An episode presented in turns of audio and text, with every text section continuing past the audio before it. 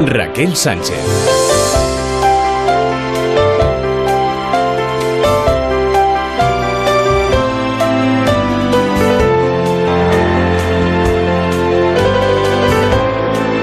muy buenas noches. ¿Cómo están? Si estos días hemos empezado el programa hablando de fuego, hoy lo hacemos hablando de hielo. El hielo marino del Ártico, que podría desaparecer por completo hasta septiembre cada verano si las temperaturas globales promedios suben tan solo 2 centímetros. Es el resultado de un estudio de la Universidad de Cincinnati publicado en una revista especializada. Limitar el calentamiento a 2 eh, grados centígrados es el objetivo declarado del Acuerdo de París del año 2016.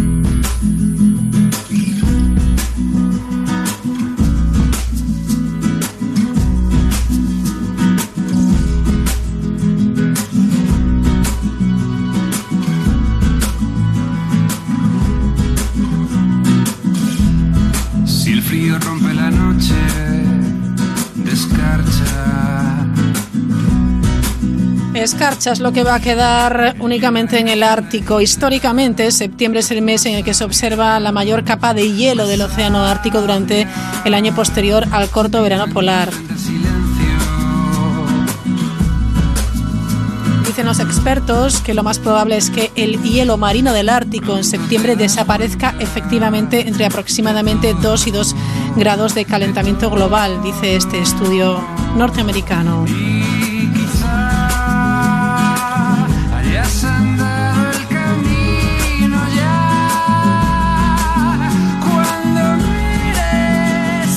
Hay que ponerse las pilas ya y tomar medidas ya. Llamamiento, por supuesto, a las autoridades y a los países para que se pongan de acuerdo en ese protocolo para frenar el cambio climático. Nos hemos quedado muy sorprendidos de lo que ha sucedido en Nueva Zelanda. Huesos fosilizados de un pingüino del tamaño de un ser humano han sido desenterrados en un yacimiento en el Waipara Grisand. Esta especie parece que vivió entre hace 56 millones y 66 millones de años atrás, durante la época del Paleoceno. Pesaba hasta 80 kilos y aproximadamente 1,6 metros de altura, uno de los pingüinos más grandes jamás descubiertos.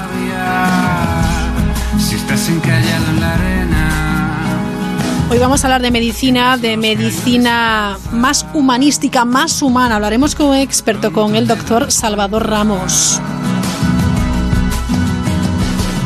También hoy vamos a reflexionar con el psicólogo Daniel Novoa sobre la importancia que debemos darle a nuestra propia imagen cuando en verano pues muchos nos arreglamos un poquito más para ese selfie en esa estampa paradisíaca y veraniega.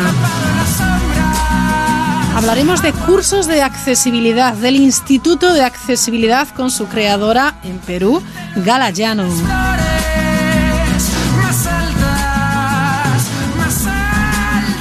Hoy toca que pase por los estudios de la Mirilla, la experta en recursos humanos en gestión de personas en Jobcrafting, Belén Varela. Y conoceremos un centro de educación especial, el Juan María. Está ubicado en Galicia, en Nigram. Pero lo primero y antes de nada, las noticias que ha pescado en redes nuestra compañera Mercedes Ortuño. Mercedes, ¿qué tal? Buenas noches.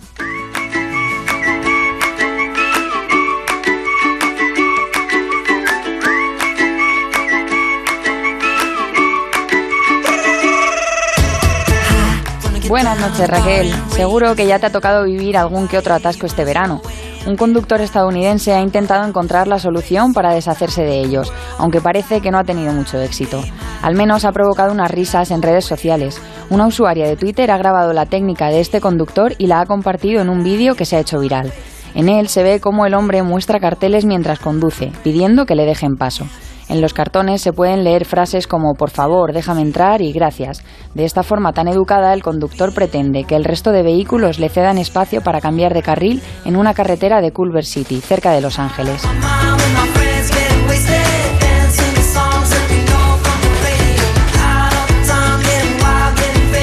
En Gran Canaria, un hombre se ha hecho pasar por cliente de un hotel para robar las propinas de los empleados del restaurante. El hombre sustrajo 150 euros de propinas en efectivo y un dispositivo electrónico valorado en otros 146 euros. Ha sido uno de los empleados del hotel quien ha alertado al 091 de que se había producido un robo en el interior del restaurante, situado en la localidad de San Bartolomé de Tirajana. Según ha contado el empleado a la policía, el hombre ha entrado en el hotel haciéndose pasar por un cliente y ha robado una caja en la que se encontraba el dinero recaudado de las propinas. Tras un forcejeo entre ambos, el ladrón ha podido huir por poco tiempo. Agentes de la Policía Nacional han detenido ya al presunto autor de los robos, que tiene numerosos antecedentes policiales.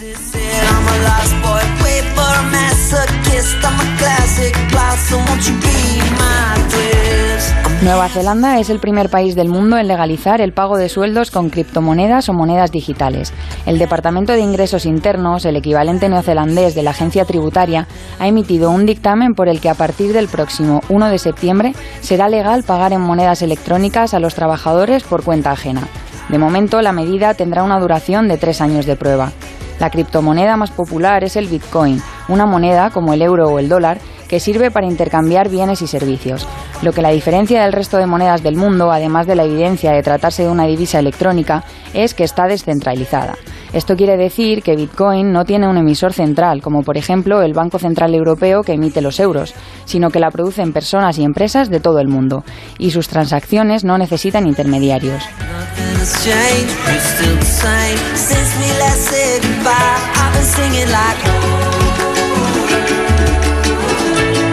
El Parque Nacional de Yosemite está de actualidad estos días. A pesar de ser agosto, la nieve cubre parte de las montañas y no es una nieve cualquiera, sino que tiene tonos color rosa y rojo sandía.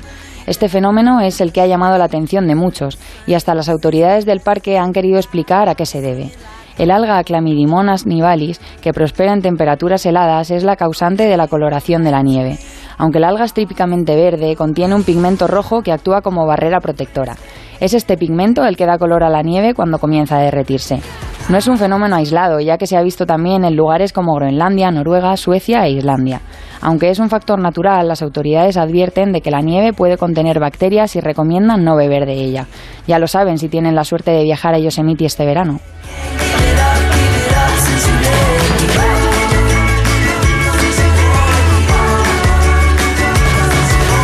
Y acabamos en Twitter, donde se ha hecho viral el vídeo de un vuelo canadiense que muestra cómo se desembarca correctamente de un avión.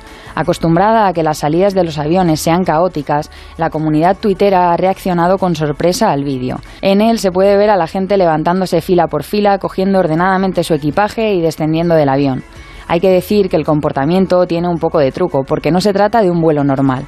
Todos los pasajeros eran empleados de una petrolera, probablemente ya alertados de que iban a ser grabados y tenían que desembarcar del avión de forma ejemplar.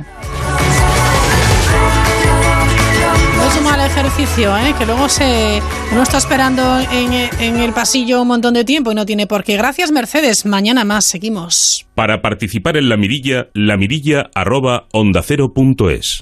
Dímelo así, no tengas miedo. Hace tiempo aprendí a entender. Dímelo ya, no hay otro momento. Hace tiempo aprendí a caer.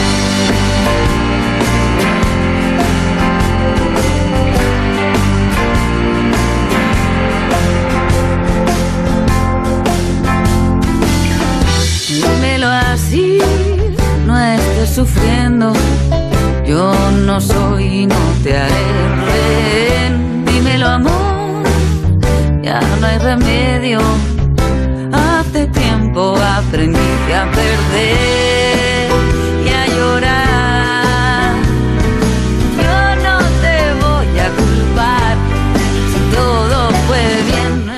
Una veintena de expertos se reunían hace poco menos de un mes en Santa María de Olla, en Galicia. Se trataba de un curso de oncología integrativa que ha concluido y es muy interesante con el compromiso de divulgar un modelo más humanístico. Doctor Salvador Ramos, ¿qué tal? Muy buenas noches. Hola, buenas noches. Codirector de este curso de oncología integrativa, director médico además del Talaso Atlántico. ¿Qué significa una medicina más humanística? Bueno, eh, significa eh, hacerse, hacer consciente de una necesidad que existe en el momento actual. Cuanto más técnico, más desarrollo técnico y científico ha tenido la medicina, pues este desarrollo tan tan tan técnico ha traído de forma involuntaria pues una cierta falta de, de, humanidad. Se, se ha pasado de tener como centro del proceso asistencial a, la enfermedad biológica y se ha un poco mm, retirado la mirada de la persona afectada, ¿no? Entonces, realmente cuanto más mm, desarrollo tecnológico, tanto en equipos diagnósticos y terapéuticos tiene, tiene la, la, medicina o la asistencia sanitaria, pues más necesaria es pues trabajar en ese, en ese, en ese, en esa relación, en ese encuentro que es entre el profesional sanitario y la persona afectada. Realmente nuestro objetivo de trabajo es la persona, la persona, eh, el enfermo, que es una persona en, una situación delicada o de, o de, o de fragilidad por la enfermedad. Y entonces, eh, pues bueno, ahí se necesita pues no tanta técnica, sino un más, más toque humano, no tanta tecnología y más toque, más contacto humano. Es verdad que, claro, cuando nos ponemos en manos de un profesional, de un médico, queremos que nos cure, pero también es cierto que cuando ese, eh, ese médico, ese profesional, cualquiera, cualquier ámbito, en el ámbito sanitario, sí que a veces echamos de menos, bueno, pues esa, esa, mm, esa empatía, esa mirada, esa comprensión, esa y nos quejamos, decimos, bueno, mm, la vocación también tiene que ir en ese aspecto más, más humano y sí a veces lo echamos de menos. Ustedes, que es muy bueno que, lo pongan sobre la mesa, son conscientes de ello y además es importante que, le den el, valor que, tiene porque la recuperación física también debería ir acompañada, bueno, pues de, de casi una recuperación psicológica, ¿no? No, eso, es fundamental, es decir, tenemos que atender y por eso el, título del curso de oncología integrativa o medicina integrativa. ¿Qué significa eso? Significa integrar o poner el centro, integrar a la persona como centro del proceso asistencial o de atención, ¿no? Y tienes que tenerlo en todas sus necesidades, no solo la necesidad o la demanda biológica de un problema determinado, de una, de una enfermedad, sino que, bueno, el concepto de salud es el bienestar total, físico, social, eh, mental, emocional, ¿no? Y entonces, realmente, eh, uno de los debates que se tenía es que hay que ir a la base, es decir, ya no es, evidentemente que los profesionales somos conscientes que la premura del tiempo, la sobrecarga asistencial, eh, toda la información que tienes que, leer todos los días de, de, nuevos avances, pues un poco a ha, hecho que hayas olvidado esa otra parte, ¿no? Y realmente ningún tratamiento, por muy bueno y novedoso que sea, si no va asociado a un adecuado proceso de cuidados, nunca va a tener el resultado esperado, ¿no? Y por lo tanto, yo creo que, eh, bueno, los fines de la medicina, y es un debate de la bioética en el momento actual, los fines de la medicina es poner al, mismo nivel el cuidar y el curar. No se trata, es decir, un paciente, una persona enferma puede entender que no se le pueda curar, que enfermedad sea incurable. Lo que nunca puedo aceptar que no se le pueda cuidar, ¿no?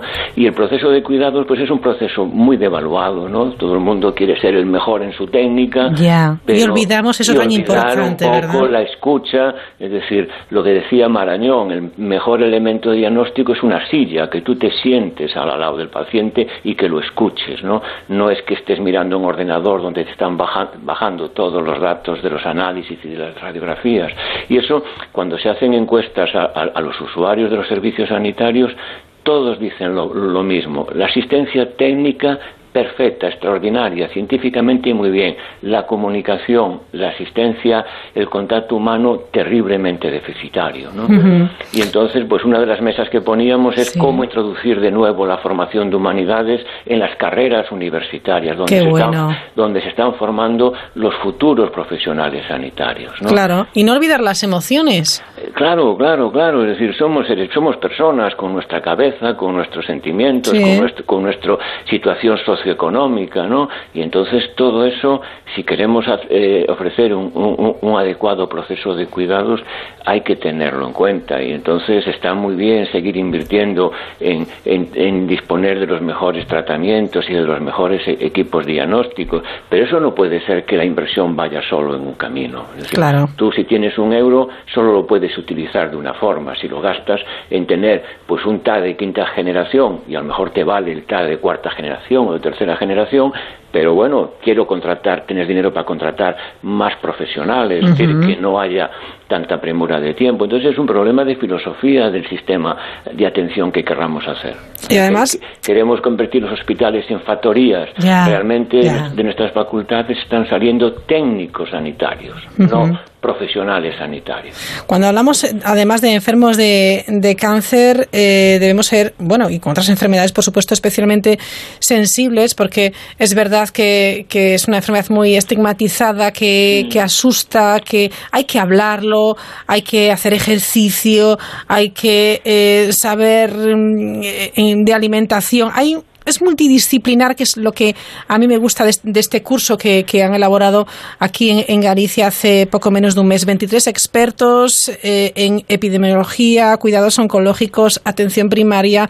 Se habló, bueno, en un taller de alimentación, se habló también de la toxicidad económica, los costes invisibles de la enfermedad, etcétera, etcétera. Hay muchas, muchos ingredientes, ¿verdad?, para abordar una enfermedad como, como es esta. Claro, cualquier enfermedad compleja eh, tienes que abordarla en todas sus, dimensiones. Y el cáncer es por, por, por autonomasia eh, el ejemplo de enfermedad más, más, más, compleja. Y ha, y ha, cambiado el concepto, es decir, eh, hoy ya no se habla de paciente oncológico, sino se habla de persona, persona o personas afectadas por cáncer, o como utilizan los americanos, que son más duros en su lenguaje, supervivientes de cáncer. ¿no? ¿Y cuál es ese concepto? El concepto es que se entiende como superviviente o persona afectada por cáncer no solo el paciente enfermo, sino todo su entorno próximo, es decir, es una enfermedad que tiene un impacto en la familia, en el entorno social, en los cuidadores no profesionales. Entonces, todo eso tienes que abordarlo. Y eso tienes que abordarlo de una forma interdisciplinar, porque sabes que los factores de riesgo son de múltiples disciplinas. Entonces, tiene que haber nutricionistas, tiene que haber eh, psicólogos, tiene que haber terapeutas ocupacionales, tiene que haber especialistas en ejercicio físico, porque además sabemos, y los estudios así lo demuestran, que aquellos pacientes que a raíz de la... Ya no, ya no hablemos en la prevención, que sería el punto principal. todas estas cosas, mejorar los estilos de vida para que haya menos cáncer. No se trata de tratar mejor a, cuantos más pacientes, sino que tengamos menos pacientes que tratar. Pero una vez eh, presentada la enfermedad, los estudios demuestran que aquellos pacientes, además de los tratamientos estándar o habituales que se le da, son sujetos de un programa de reducción de estrés, de un programa de educación nutricional, de un programa de ejercicio físico. Los resultados terapéuticos son mucho mejores los índices de supervivencia mejoran y eso se está obviando. Y todos los días salen de nuestras facultades decenas y decenas de nutricionistas, decenas y decenas de especialistas en ejercicio físico, decenas y decenas de psicólogos que en este momento no están eh, participando en el sistema sanitario. Los psicólogos un poco más, pero todavía no, hay, no todos los servicios de oncología tienen psicólogos. Ya los nutricionistas ya no digamos, no, no existen en el sistema sanitario español, los profesionales del ejercicio físico tampoco. Todo eso tiene que estar. Y más disciplina, los planificadores sanitarios que tienen que saber cuáles son las demandas. Atención primaria es fundamental. El cáncer es una enfermedad crónica, cada vez va a haber más pacientes oncológicos en nuestros centros de salud y, tenemos que tener profesionales suficientes para dedicarle tiempo a, atenderlos y tiene que haber una muy buena conexión entre la atención hospitalaria y la atención primaria. Y aquí la atención primaria pues es la hermana, la hermana pobre cuando con patología, cuando predominan las patologías crónicas es el elemento fundamental para un buen sistema sanitario. Y aquí, pues realmente es la hermana pobre y lo vemos todos los días y no hay más que leer la prensa, cómo están las situaciones, cómo hay, no se cubren las plazas, cómo hay demandas constantemente de que necesitan más tiempo para poder atender a los pacientes. Y esa es la situación. Atención primaria, que es fundamental, o sea, es que no tiene otro, otro calificativo. Pues dicho esto, después de este curso de oncología integrativa,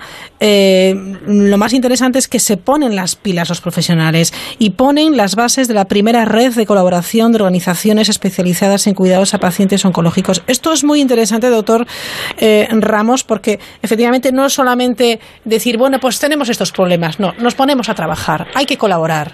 Sí, uno, uno de los objetivos del curso, y es la quinta edición de, de, este curso, es poner en contacto toda la gente que esté trabajando con esta filosofía, ¿no? Y una de las mesas redondas pues va surgiendo. A medida que trabajas en este campo, te dicen, oye, mira, que en tal sitio, que en Santiago se ha puesto en marcha una iniciativa, una, un, pequeño grupo que hace pues un centro de atención de esta forma. Entonces, ¿qué hemos querido? Bueno, pues hacer una mesa redonda en que todos esos equipos que están trabajando con un enfoque diferente se dieran a conocer y que empecemos a, conocernos unos otros. Porque es una pena, es decir, y Galicia en ese aspecto está siendo pionera en ejercicio físico eh, aplicado al cáncer, fue una, una, de las zonas donde empezó con más precocidad a, trabajar en esa área. ¿no? Entonces yo, yo creo que todo eso de, de crear esa red, de, de potenciarnos, de buscar la sinergia. Oye, si yo estoy en Coruña y tengo un paciente de Santiago y sé que en Santiago o en Vigo hay un grupo que está trabajando en ese, pues ya no lo desplazo hasta aquí. Oye, mira, eh, atiende. Que yo creo que eso, que eso es, es, es fundamental. Y esas plataformas, porque es un trabajo Claro, cuando estás fuera un poco de, del sistema sanitario público es muy difícil darle visibilidad. Por lo tanto, yo agradezco que medios de comunicación como el vuestro le dediquéis un tiempo a que se pueda hablar de estas cosas, porque lo que no se conoce no existe. Efectivamente, y hay tantas cosas, antes decía distintas áreas, por ejemplo, eh, el arte, antes hablábamos de la emoción también, eh, yoga, yo qué sé, hay un montón de disciplinas que se pueden aunar eh, en busca de ese, de ese bien para el enfermo oncológico doctor, me llama la atención el título de la ponencia que usted impartió, que era Paisajes terapéuticos versus entornos naturales saludables, los centros termales como modelo de tercer espacio para una atención integral. Me parece muy interesante. Eh, sí, es, es, un campo que yo creo que cada vez va, a tener más, más importancia. Realmente, todos, es decir, hay un concepto de la medicina clásica que es el poder eh, sanador de la naturaleza. hay una, es decir, todos tenemos internamente una, capacidad de recuperarnos. Es decir, tenemos una herida y si no se infecta sabemos que esa herida se va a cicatrizar ella sola, ¿no? Pero bueno, ese efecto y después se, ha ampliado a que la naturaleza también es sanadora, ¿no? Hay experiencias ya evidentemente la historia de por qué la gente iba a un lugar determinado, porque allí la gente se sanaba, bien sea por creencias religiosas, bien sea porque manaba un manantial, cada vez se ha visto eso. ¿Y qué ha pasado? pues hemos ido acercando ese entorno natural a, donde están los pacientes. ¿no? Hay, hay, experiencias y trabajos muy interesantes como eh, eh, estudiando eh, enfermos ingresados en un hospital, en una sala de cirugía, que aquellos enfermos que estaban en habitaciones, que su, su ventana daba a un pequeño parque que tenía el hospital, se, curaban antes, se recuperaban antes, consumían menos analgésicos que aquellos que su habitación daba a una pared o a un edificio. Vale, pues eso, eso que parecía, y, y, cuando salió el primer trabajo, fue motivo de, más que una burla, pues se demostró después con estudios posteriores que eso era así, ¿no? Y hoy sabemos que el entorno natural favorece, favorece, es decir, bueno, ya hoy está cada vez más de moda el concepto japonés de los baños de, bosque, como la gente que si hace si pautas, paseos por el bosque, en bosques determinados, que ya no solo respiras el aire puro, sino todos esos aceites esenciales que emiten los árboles centenarios, pues se veía que esa gente, su nivel de estrés eh, disminuía, las hormonas del estrés se analizaban y bajaban, y no solo eso, sino que su sistema inmune se potenciaba. Por lo tanto, bueno, es un elemento terapéutico más. ¿Cuál es, la, ¿Cuál es el siguiente paso? Pues en vez de poner un arbolito, pues intentar que pongamos centros sanitarios en entornos naturales. Claro. Y en ese aspecto, pues realmente en Galicia somos una potencia termal, pues los balnearios suelen estar siempre en entornos naturales muy, muy agradables, ¿no? Por lo tanto, es en principio parece que es un elemento, el, elemento principal o no, o, el protagonista principal de esos entornos. Y, un poco eh, eh, las cosas van por ahí. Hace, hace unos meses eh, inauguraban en Barcelona en, el hospital de Santa Creu y San Pau, pues un entorno eh, de, hacer un pequeño centro con un bosquecito, con unos jardines, pues para que la gente pudiese tener un momento de, relax. Bueno, pues esa, esa es un poco la idea y ese concepto de tercer espacio, ¿vale? Hay unos espacios, eh, los hospitales técnicos para las patologías agudas, pero para las patologías crónicas probablemente tengamos que pensar que tengamos que diseñar otros, otro modelo de centros sanitarios más más pegado a la naturaleza, donde la gente pueda pasear para recuperarse. Todo eso están saliendo estudios y, trabajos muy, muy, muy interesantes. Claro, es que doctor, si nosotros mm, cuando estamos sanos, incluso estando sanos, escapamos a un lugar, eh, bueno, pues con, con árboles, respirar mar, yo qué sé, siempre huimos hacia la naturaleza, cuanto más una persona que tiene una dolencia, que tiene una enfermedad, es que es evidente. Claro, ese fue el primer sitio. vamos a ver, ¿qué hacemos? Si todos sabemos y cuando nos retiramos a un sitio agradable nos sentamos mejor, oiga, pues no hace falta ser muy listo para pensar que alguien enfermo puede hacer. Entonces, esos entornos verdes. Pero hoy en día incluso ha cambiado más y es otra de las ventajas que tiene Galicia, que siempre se asociaba ese entorno sanador a los espacios verdes.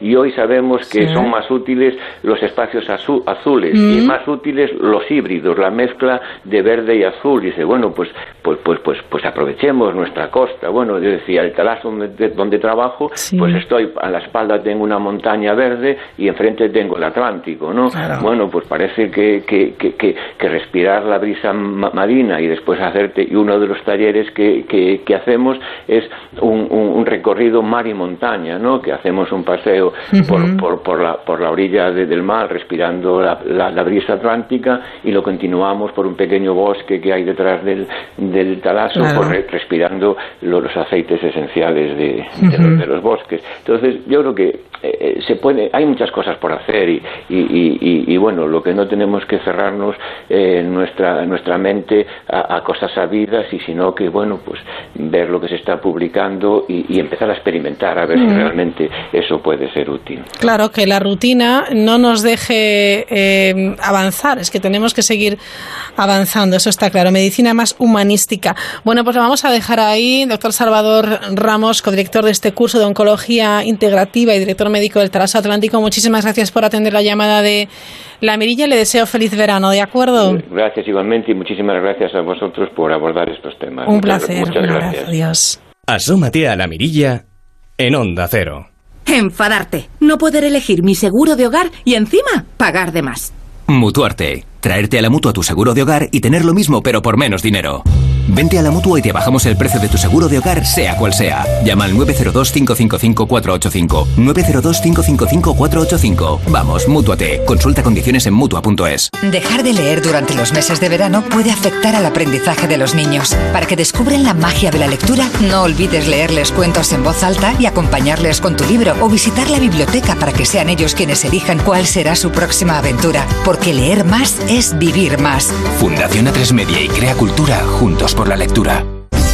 Bienvenidos al Juego de los Anillos. Líder en la noche del miércoles. Tres parejas que vienen a darlo todo. ¿Dónde queda la punta más alta de los cuernos del ciervo? Avanza, ponte encima de la cabeza. ¡Otros mil euros! El Juego de los Anillos, presentado por Jorge Fernández. Esta noche a las 11 menos cuarto en Antena 3. En Onda Cero, La Mirilla. Raquel Sánchez. ¿Qué tal? Muy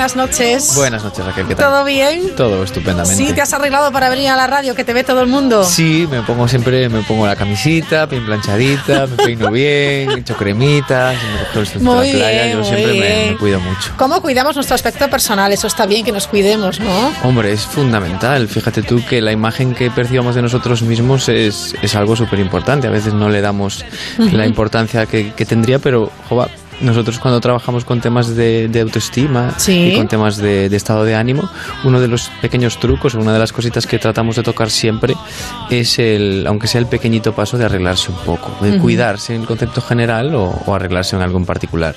Es cierto que, eh, fíjate, yo sí conozco a alguna persona que ha, que ha pasado una mala racha y de repente ha dicho, pero ya me arreglo ya me arreglo y salgo a la calle guapísima. Es significativo porque en el momento que tú te arreglas, de alguna manera ya te estás cuidando y el verte bien a ti, más que bien, el verte mejor que, que otra vez que, hace- que has hecho ese juicio, ya es un pequeño paso importante. De hecho, cuando tú te pones a arreglarte, además también tienes que de alguna manera activarte.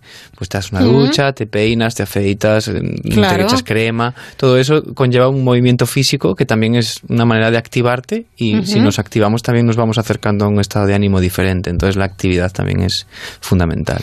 Hay otra parte de cuidarse que es cuidarse eh, a lo mejor para un selfie, para eh, ponerlo en Instagram, en Twitter, en las redes sociales y a lo mejor estamos eh, proyectando una imagen que en realidad no es la nuestra. ¿Por qué lo hacemos?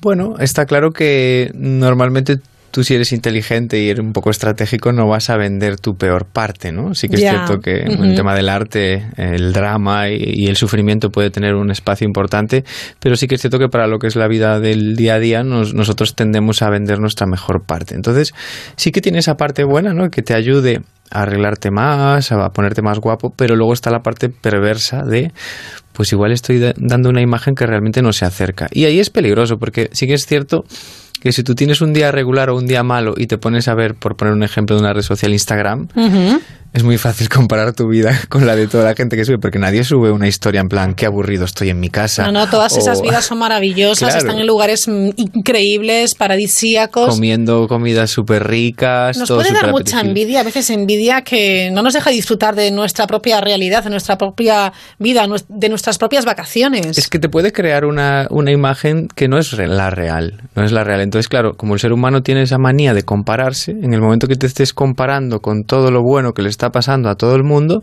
si no eres capaz de, de darte cuenta de que eso no es la realidad, sino que es una realidad ficticia, pues entonces, o es una parte muy concreta de la realidad, pues con eso hay que tener un poquito de cuidado, los pies en el suelo y decir, hombre, que aquí nadie va a subir una historia aburrido, sin nada que hacer o tirado en casa que no le apetece salir. Claro, es ser conscientes ¿no? de lo que estamos viendo, de lo que puede haber detrás. Los más jóvenes pueden tener ese problema.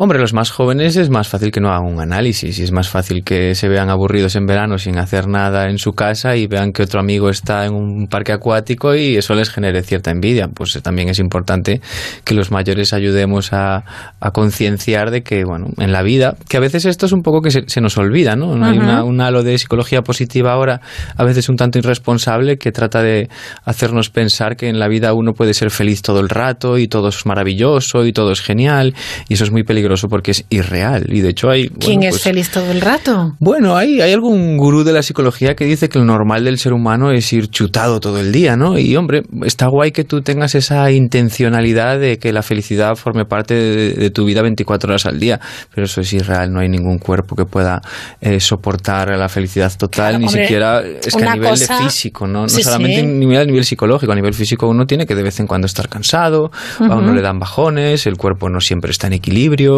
hay malas noticias, hay, yo como digo yo, días malos si- siempre tiene que haber. Entonces, mucho cuidado con creerse esa, ese discurso de felicidad continua, por mucho que hagas y muchas fórmulas que, que intentes. El, Hombre, además el tener un día malo, luego valoras cuando tienes un día un poquito mejor. Y ser optimista está bien, pero no perdamos los papeles, ¿no? Optimismo bien, lo Claro, compro, y un fantástico. optimismo inteligente, pero mm, que hay que estar preparados para tener un día malo, aunque te vayan muy bien las cosas. Mm, Yo en mi vida personal cualquier día, pues me va todo maravilloso, pero es que mi cuerpo no lo soporta, o llevo varios días sin hacer deporte, o comí mal, o yo qué sé, o tienes O un has día dormido, has dormido mal tres noches seguidas y ya. y bueno, el pues, cerebro necesita descansar y a lo Sí. mejor te sentó mal otra cosa o simplemente que tu cuerpo ese día pues está de bajón. Ujú. Un- por- hormonalmente puede haber mil, des- mil explicaciones. Claro. Por eso hay que también concienciarse un poco de que mm, tampoco te frustres por tener un día malo o tener dos. Luego ya si tienes más, claro que sí, que puedes tratar de buscar ayuda, hablar con amigos, buscar un especialista, lo que quieras.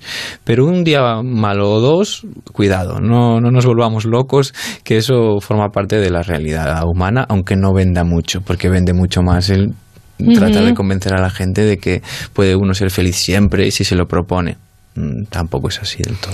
Concluyendo, Dani Novoa, como experto, como psicólogo, eh, ¿qué debemos saber y qué debemos tener en cuenta a la hora de bueno, pues eh, proyectar nuestra propia imagen en redes sociales, por ejemplo, o incluso no en redes sociales, sino eh, dar una imagen de lo que no somos, incluso con, con personas que conoces en verano, etcétera, etcétera.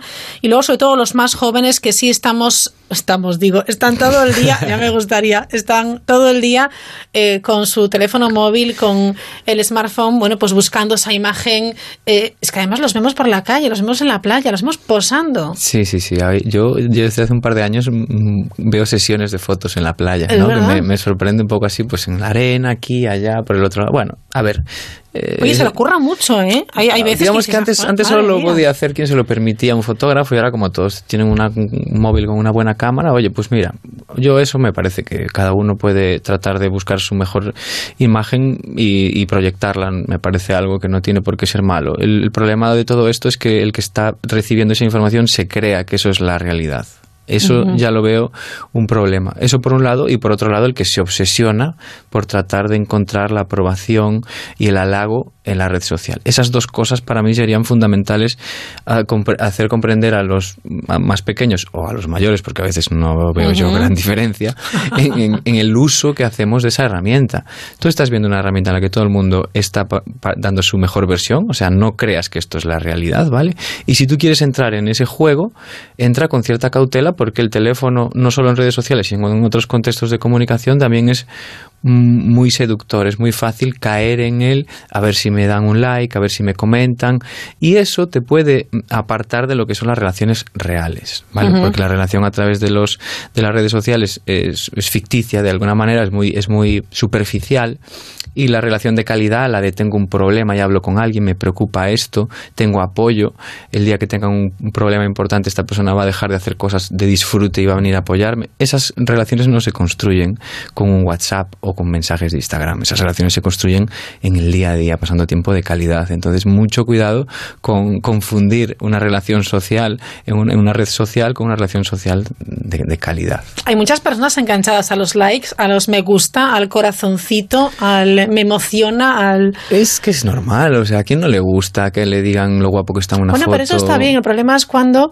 eh, no recibes los likes, los, las aprobaciones, entre comillas, que tú esperas y te puede generar una frustración. Correcto, porque tú vas generando unas expectativas. Y luego también, por no entrar ya en la parte más de la sexualización, ¿no? O sea, es Sí. significativo que el número de likes que pueda tener un chico o una chica también tenga que ver con la- las partes de su cuerpo que enseña o no enseña. Y eso es muy peligroso, porque si tú ya estás de alguna manera secuestrado por esa necesidad de me gusta o de seguidores y ves que enseñando un poquito más de aquí o de allá consigues más, cuidado. Ojo, porque puede estamos- ser un, caramelo envenenado y que al final te conviertas en una, en una imagen Ujú. y, y no y, Y, que nos escapes estamos más lo cosificando sin, sin saberlo, ¿no? Claro, claro, y eso, pues a lo mejor crees que tienes más seguidores por, porque tienes más arte en el sentido más de pues una perspectiva de fotos o, o escribes unas cosas muy bonitas y en el fondo a lo mejor pues, es que estás enseñando cacho y oye, pues cada uno que, que, que sepa el público que está seduciendo y las consecuencias que tendrá uno u otro. Sobre todo cuando hablamos de, de menores de edad.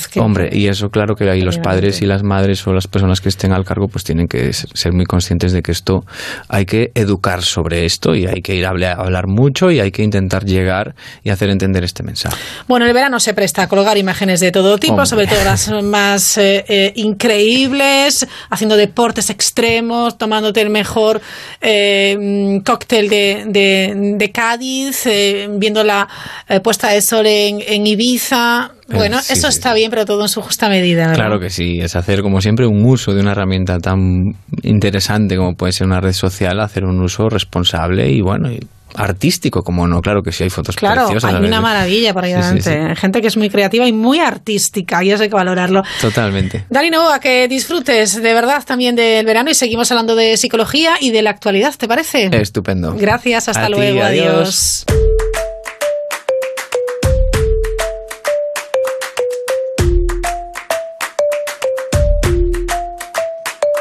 Empieza la emoción, noble como un león.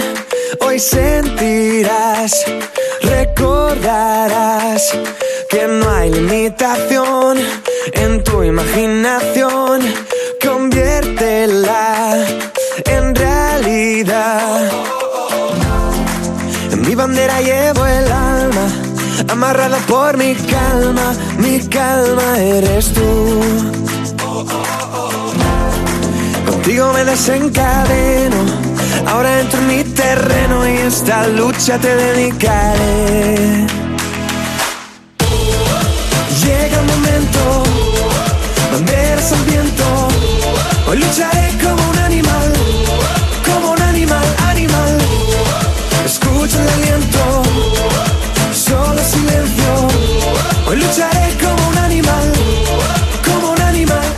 más hablamos de accesibilidad. Hoy tenemos además una especialista en nuestro estudio de la mirilla de Onda Cero, Gala Llano. ¿Qué tal, Gala? Buenas noches. Muy bien, ¿qué tal? ¿Cómo Gracias, estás? gracias por venir, que estás de vacaciones. Sí, Qué nada, amable. Me encanta la gente que se acerca a la mirilla en agosto porque la mayoría están de vacaciones, con lo cual agradezco un montón. Bueno, vamos a hablar de accesibilidad.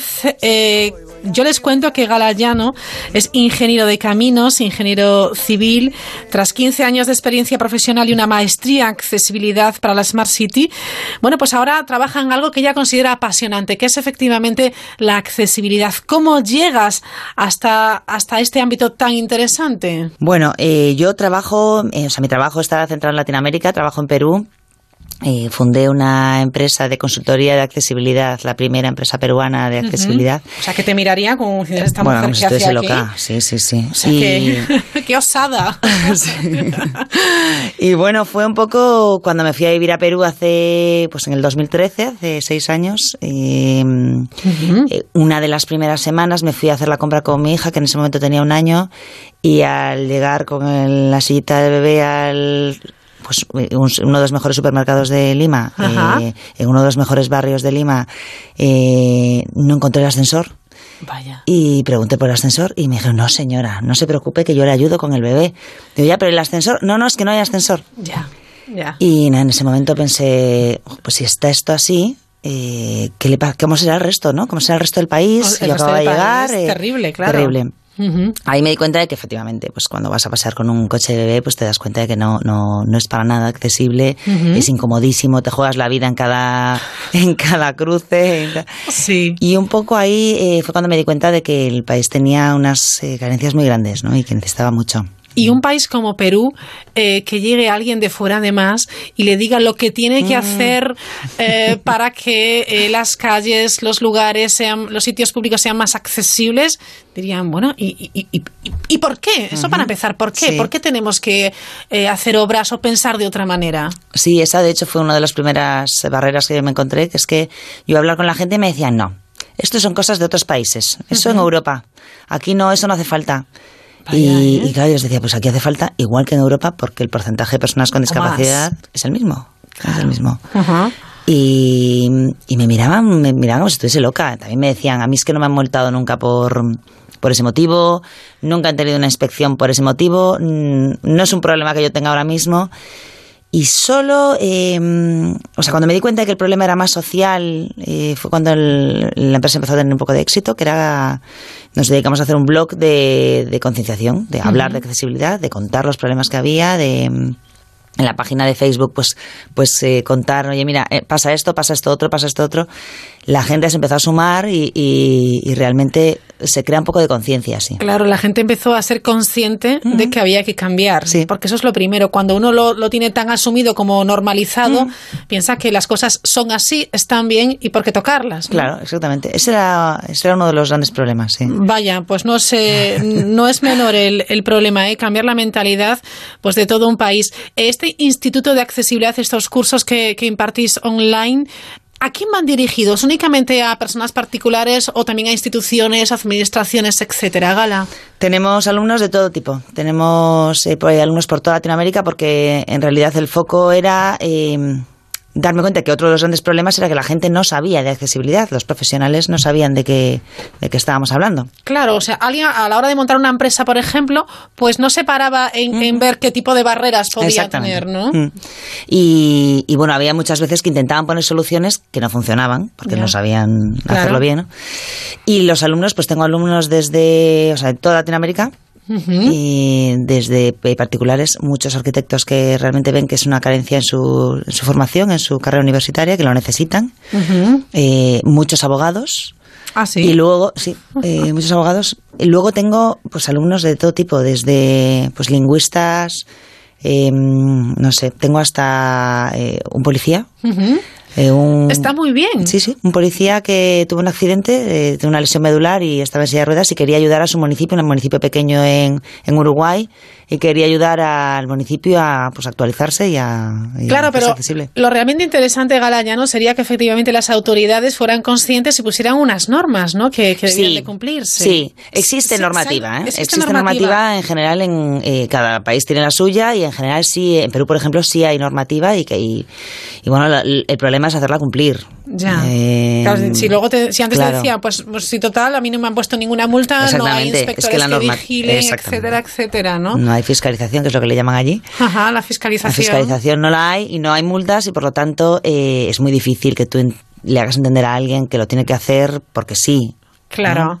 Ojo que lo que nos, nos está contando Galayano es muy interesante porque también nos ayuda a, a ver un poco lo que tenemos nosotros, que todavía queda mucho por recorrer en. España. Sí. Antes hablas de personas con algún tipo de discapacidad o movilidad reducida, pero hay niños, hay personas mayores que todavía hoy en día en nuestro país tienen muchos problemas de accesibilidad. Muchísimos, muchísimos. En, en España, España es referente mundial eh, en temas de, de accesibilidad, o sea, es, el modelo. Pero aún así, incluso siendo el modelo, hay muchísimo que mejorar. Incluso te encuentras muchas veces calles en las que de repente te encuentras un árbol en el medio del, de la acera. Ajá. eh, que bueno, pues, pues que esa calle no ha sido, no se ha re- rehabilitado, no se ha ampliado la acera para poder dejar pasar. Entonces se encuentra muchísimo incluso en, en España. Claro. Eh, y, y bueno, sobre todo porque es que al final tienes, hay que pensar que la accesibilidad no es solo para personas con discapacidad, es eh, para todos. Todos somos susceptibles de tener mañana un accidente y tener algún tipo de problema físico. Claro. Y todos eh, vamos a llegar a viejos, o bueno, por lo menos a mí me gustaría llegar a vieja y, y poder salir y poder entrar y poder hacer mi vida, no tener que estar pendiente de que me saquen o que me lleven o que, me, ¿no? Que te hagan las cosas. Pero ahora, Gala, eh, que estamos, están tan de moda las humanizaciones de las ciudades, etcétera, aprovechémoslo. Sí, sí, ¿Lo estamos supuesto. haciendo? Se está haciendo, se está haciendo y obviamente queda mucho por hacer, pero se está haciendo y, y, hombre, hay cosas que, que se podrían hacer un poquito mejor. Pero bueno, yo creo que sí que se está haciendo bastante, bastante trabajo. Hay algo eh, muy interesante que dice Gala, que dice, te animo a trabajar en, eh, bueno, pues con, con, con ese, eh, con esa perspectiva tan apasionante que es que todos podamos hacer de todo. Yo hacía hincapié antes en los lugares públicos, porque Sí. cuando una persona no puede ir a un lugar público, o no puede ir a un teatro, o a un cine, etcétera, le estás privando de su derecho eh, al ocio, por ejemplo, ¿no? Absolutamente, eso es discriminación, aunque... Es discriminación. Sí, aunque no nos demos cuenta y no se haga a propósito, eso es discriminación. Y, Ujú. Eh, hay una parte de la población que no puede acceder a, a algo que, que tiene sus derechos, ¿no? Y tiene... Claro. ¿Y por qué no, no? Y Los- el ocio es importantísimo, además. Hombre, es básico. Ahora que estamos en verano, a uno ni le cuento. Antes hablabas de arquitectos, tú eres ingeniera también. En el ámbito más profesional se está teniendo en cuenta. En Latinoamérica se ha mejorado, supongo. Y aquí, ¿cómo lo ves el panorama? Hombre, aquí es que hay normativa y aquí sí que se tiene que cumplir. La normativa Entonces, es seria ya es que se distinto, cumple. sí. O sea, es que el, es que digamos que partimos de, de Claro, niveles diferentes. muy es muy diferente, ¿no? sí. Aquí sí se aplica. A lo mejor eh, las normativas siempre son siempre son mínimos, ¿no? Que se tienen que cumplir. Entonces Sí. eh, sí que se nota que muchas veces se aplica un poco más eh, en algunos espacios determinados, ¿no? En un hospital, en no sé, eh, eh, en algunos espacios sí que se hace un poco más de hincapié. Y, Claro, un paso más allá, ¿no? aeropuerto, Sí, etcétera, Se va ¿no? un paso más allá de lo mínimo. Y, Sí. bueno, y luego, hay, y luego hay arquitectos que realmente lo tienen más interiorizado que otros y, y, pues lo aplican mucho más. Sí. Claro, pero a mí me gustaría que la tendencia fuera que buscáramos precisamente a esos profesionales Claro. que ya realizan esas obras con esa mentalidad abierta de accesibilidad. Claro, claro, claro. Precisamente, ¿no? Claro que sí. sería- ¿Hay algún modelo que te guste especialmente de algún país, algún lugar, alguna construcción que digas, "Jo, esto lo han hecho fenomenal? No sabría decirte. En, mira, la ONCE siempre ha sido referente de, Sí. eh, bueno, pues de, de implicarse y de trabajar por los derechos de las personas con discapacidad. Y cuando entras en cualquier edificio de la ONCE, realmente ves la diferencia. O sea, se nota que se, que cual- incluso cuando han hecho rehabilitaciones, eh, se nota la diferencia. Claro, ¿no? Claro, o sea, sí, esa- sí, sí. es- está bien que poner ejemplos también.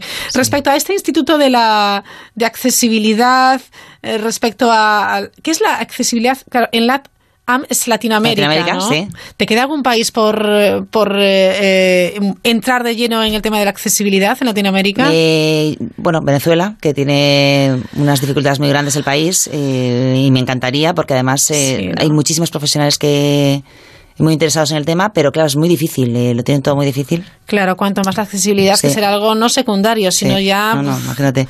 Y luego Brasil, por la gran barrera del idioma, sí que he tenido alumnos brasileños, ¿Ah, pero sí, pero eh, sí, es- estoy pensando en incluso hacer una traducción de, eh, de los cursos para entrar en Latinoamérica, en Brasil, porque el resto de Latinoamérica sí que tengo alumnos de, vamos, yo creo que prácticamente de todos los países. Sí, ajá. Pero Brasil es un, es un país enorme eh, y, y, y, bueno, claro, la barrera del idioma es, es una Pero habrá que resolverla como Sí, se pueda, claro, efectivamente. claro. Hay que buscar la traducción y hacerlo. sí. ¿Cómo están estructurados esos cursos que te iba a preguntar?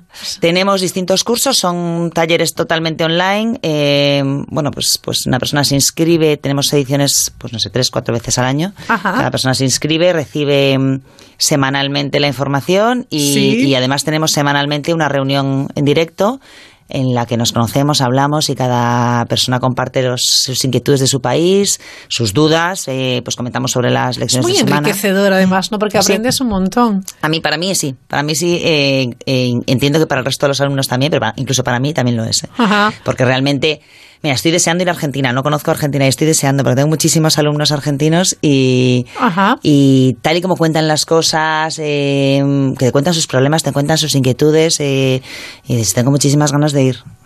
Desde luego, qué, qué, qué, qué ambición tan, tan chula tienes, ¿eh, Gala? Me gusta mucho. Bueno, ¿cómo entramos en este Instituto de Accesibilidad? Hay eh? una página web, institutodeaccesibilidad.com, Ajá. Y bueno, ahí está toda la información de, de los cursos y de un poco a qué me dedico. eh, Está muy bien porque puedes también escuchar testimonios de personas que han hecho los cursos, cómo han ido mejorando, cómo ha cambiado su vida, cómo ha cambiado un entorno, un entorno que ahora es más, más inclusivo y eso es muy chulo. ¿eh? Sí, es muy chulo. Mira, fíjate, eh, el otro día eh, me escribía una alumna paraguaya. Ajá.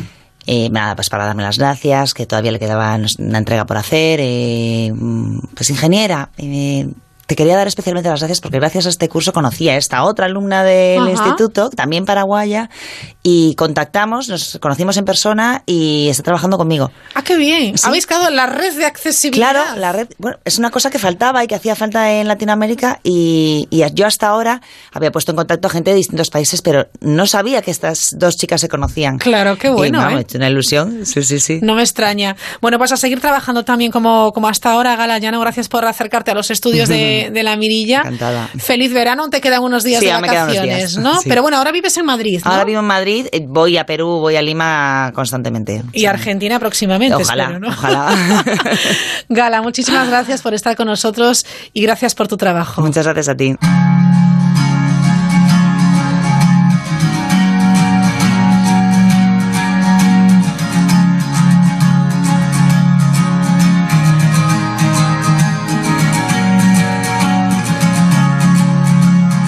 Así llegamos a las noticias. Esta mañana escuché en el jardín de En 5 o 6 minutos volvemos aquí en la Mirilla.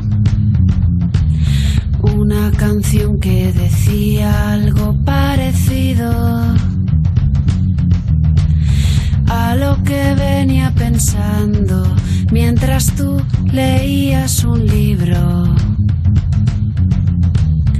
y me quedé sin palabras porque no tuve ni tengo el valor de decirlo. Que me hubiera casado contigo de habérmelo pedido.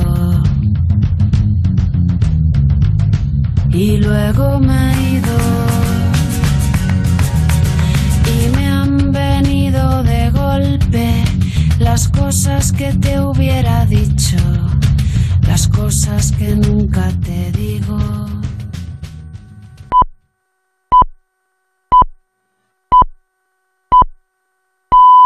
Son las 10 de la noche, las 9 en Canarias. Noticias en Onda Cero. Buenas noches. La agenda de la recién investida presidenta de la Comunidad de Madrid tiene ya una cita mañana. Isabel Díaz Ayuso asistirá junto al alcalde de la capital a los actos oficiales que se celebran en la ciudad con motivo de la festividad de la Virgen de la Paloma. La recién investida tomará posesión de su cargo el próximo lunes y mientras terminará de diseñar el gobierno junto al líder de Ciudadanos, Ignacio Aguado, que asumirá la vicepresidencia del primer ejecutivo de coalición en la región madrileña. Díaz Ayuso ha cerrado esta tarde el debate de investidura con la voz quebrada cuando recordaba a su padre y los ataques que ha sufrido su familia desde la oposición. Un hombre honrado y un hombre bueno y un hombre trabajador, mi querido padre, que estaría muy orgulloso si hoy estuviera vivo para ver que su hija se va a convertir en la presidenta de la Comunidad de Madrid. Así que, después de todo esto, y a pesar de las dificultades y con todo el compromiso Señorías, le pido a todos ustedes su confianza para ser la próxima presidenta de la Comunidad de Madrid. Las críticas más duras han llegado procedentes del líder de Más Madrid, Íñigo Errejón, que ha empleado un tono condescendiente para burlarse de la candidata por no estar, a su juicio, a la altura del debate. Además, ha insinuado que Díaz Ayuso tiene conexiones con la corrupción de antiguos miembros del Partido Popular. Pero nos daba la risa, pues hombre, porque no presenta, unas, no presenta un currículum maravilloso su partido. Es que usted nos está hablando desde el partido de Cifuentes, de Ignacio González, de Esperanza Aguirre, de Granados, de Correa, de los casos Máster, Campus de la Justicia Gürtel, Lezo, Púnica y tantos otros. ¿De verdad con ese currículum usted nos va a decir que la solución a los gravísimos problemas de corrupción en la Comunidad de Madrid es más del Partido Popular que le acabo de leer? Díaz Ayuso tendrá que gobernar mirando de reojo a Vox, que ha facilitado su investidura, aunque desde la cúpula del PP el secretario general Teodoro García Egea ya hacía campaña para tratar de recuperar los votos que se le han escapado por la derecha. Creo que el Partido Popular es España suma y creo que el Partido Popular ha demostrado cuando ha tenido una mayoría suficiente que los españoles pueden confiar en él. Por tanto, es el momento de mirar al futuro y es el momento objetivamente de aglutinar a todos esos electores que en su momento pudieron mirar a otras opciones, pero que desde hace 30 años ya el Partido Popular es la opción de muchas personas que teniendo distintas sensibilidades y distintas opiniones en muchos temas coinciden en lo fundamental. Más asuntos. Hoy hemos sabido que uno de los autores de la matanza de Atocha, Carlos García Juliá, ingresará de forma automática en prisión en cuanto ponga un pie en España. La justicia brasileña ha aprobado su extradición. Elena Pérez. García Juliá será acompañado por agentes brasileños al aeropuerto desde donde la justicia española debe coger el testigo. La sentencia ha sido determinante. El Supremo brasileño no ve intereses políticos en la petición de España. Aún está por determinar la longitud de la condena por parte de la Audiencia Nacional que puede ser recurrida por el afectado. La resta, sin embargo, es sencilla. 3.855 días o lo que es lo mismo, poco más de 10 años. El criminal ultraderechista lleva en busca y captura tres décadas desde que en 1994 la justicia española le perdiese la pista mientras ejercía su libertad condicional. Bueno, legalmente, eh, moralmente hay mucho que hablar y uno lo tiene dentro para toda la vida, pero legalmente he cumplido 14 años y medio de cárcel Así abandonaba la prisión en 1991. García Juliá está detenido desde diciembre del año pasado, cuando fue encontrado en la ciudad brasileña de Sao Paulo, donde vivía camuflado bajo una falsa identidad venezolana. Y tenemos datos de las operaciones de la Guardia Civil en la lucha contra los incendios en lo que llevamos de año. Los agentes han detenido o investigado a 239 personas. El factor humano está detrás del 98% de los siniestros. Tiene más datos Javier Ramia. El factor humano juega un papel cada vez más importante en los incendios que queman los bosques de España. Hasta finales de julio se contabilizaron 301 delitos por incendios forestales, según datos del Servicio de Protección de la Naturaleza de la Guardia Civil. Además, se han registrado tres fallecimientos y se tuvo que atender a 12 heridos, uno de ellos de gravedad. En este periodo, casi 900 personas tuvieron que ser evacuadas de 80 viviendas. 2019 está siendo un año especialmente intenso, con más de 1.800 incendios se han superado las 56.000 hectáreas quemadas por encima de la media de la década.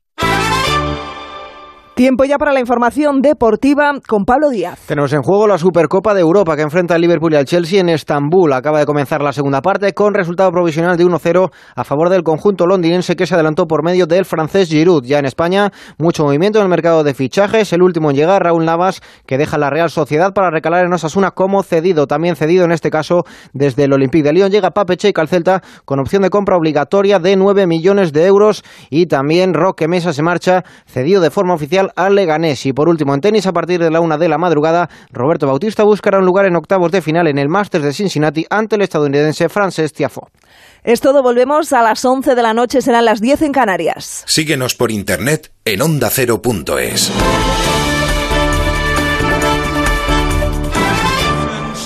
when she's gone. It's not warm when she's away. Ain't no sunshine when she's gone. Descubre lo que hay tras la mirilla con Raquel Sánchez. She goes away. Y vamos a seguir hablando de trabajo. No se asusten, es que en Amirilla somos así. Que si es verano, hablamos de trabajo. Que si es Navidad, pues hablamos de vacaciones. Siempre a, contra, a contracorriente. Pero todo, como saben, tiene un sentido.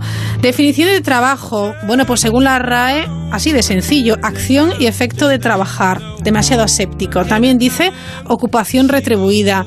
Obra, resultado de la actividad humana, operación de la máquina, pieza, herramienta utensilio que se emplea para algún fin y también lo define la RAE como el esfuerzo humano aplicado a la producción de riqueza en contraposición al capital. Definición de trabajo hace alusión a cualquier tipo de actividad, tanto de origen manual como intelectual, que sea ajustada a cambio de una compensación de carácter económico de acuerdo con las labores que sean concretadas o sobre las cuales se llegue a un acuerdo. Pero lo ideal es trabajar en lo que a uno le gusta, en pensar en nuestros propios intereses, en nuestras cualidades y también ponerlas a disposición de ese trabajo que nos encomiendan. Seremos un poquito más felices y disfrutaremos del trabajo. Enseguida hablamos con Beren Varela de nuevo de Job Crafting. And this house just ain't no home. Anytime she goes away. Anytime she goes away. Anytime she goes away. Belén Varela, ¿qué tal? Muy buenas noches. Buenas noches, ¿qué tal? Seguimos aprendiendo mucho de, bueno, pues de, de todos tus consejos, de todas tus experiencias.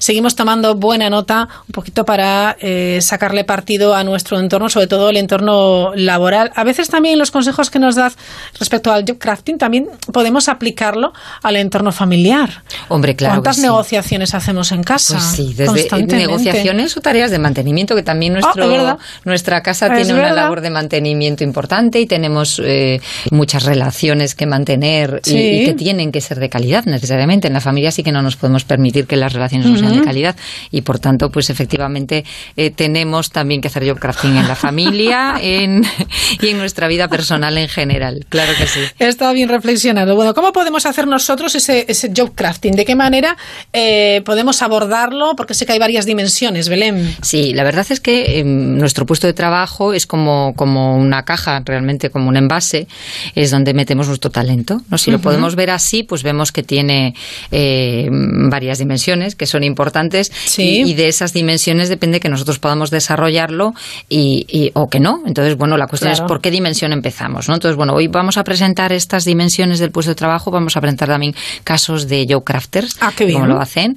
Eh, y, y la idea es, bueno, pues con- conocer bien en dónde nos metemos, cuál es esa caja, para, para intentar adaptarla a nosotros, ¿no? Y que esas Vale. dimensiones sean adecuadas a nuestro talento, porque si no lo que hacemos es como esos contorsionistas, ¿no? Meternos dentro de... Eso de- es hasta doloroso para quien no lo haga bien. Quiero decir Claro. que si tenemos un espacio limitado, esa limitación nos puede perjudicar. y nos ¿no? puede per- nos puede perjudicar, nos puede em, eh, eh, atrofiar y Sí, realmente de lo que de lo y que se trata es de que no se adapte a, nosotros el envase, efectivamente. Muy bien.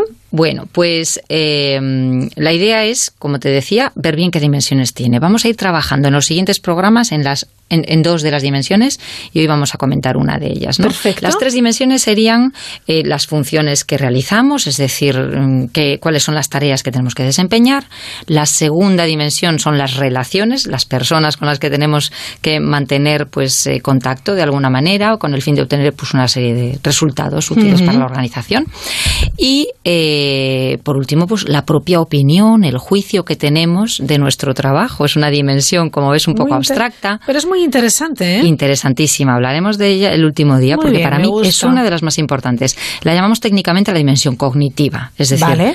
lo que realmente nosotros consideramos o conocemos de lo que es nuestro, nuestro puesto y lo- lo- la importancia que tiene, ¿no? cómo afecta a otras personas.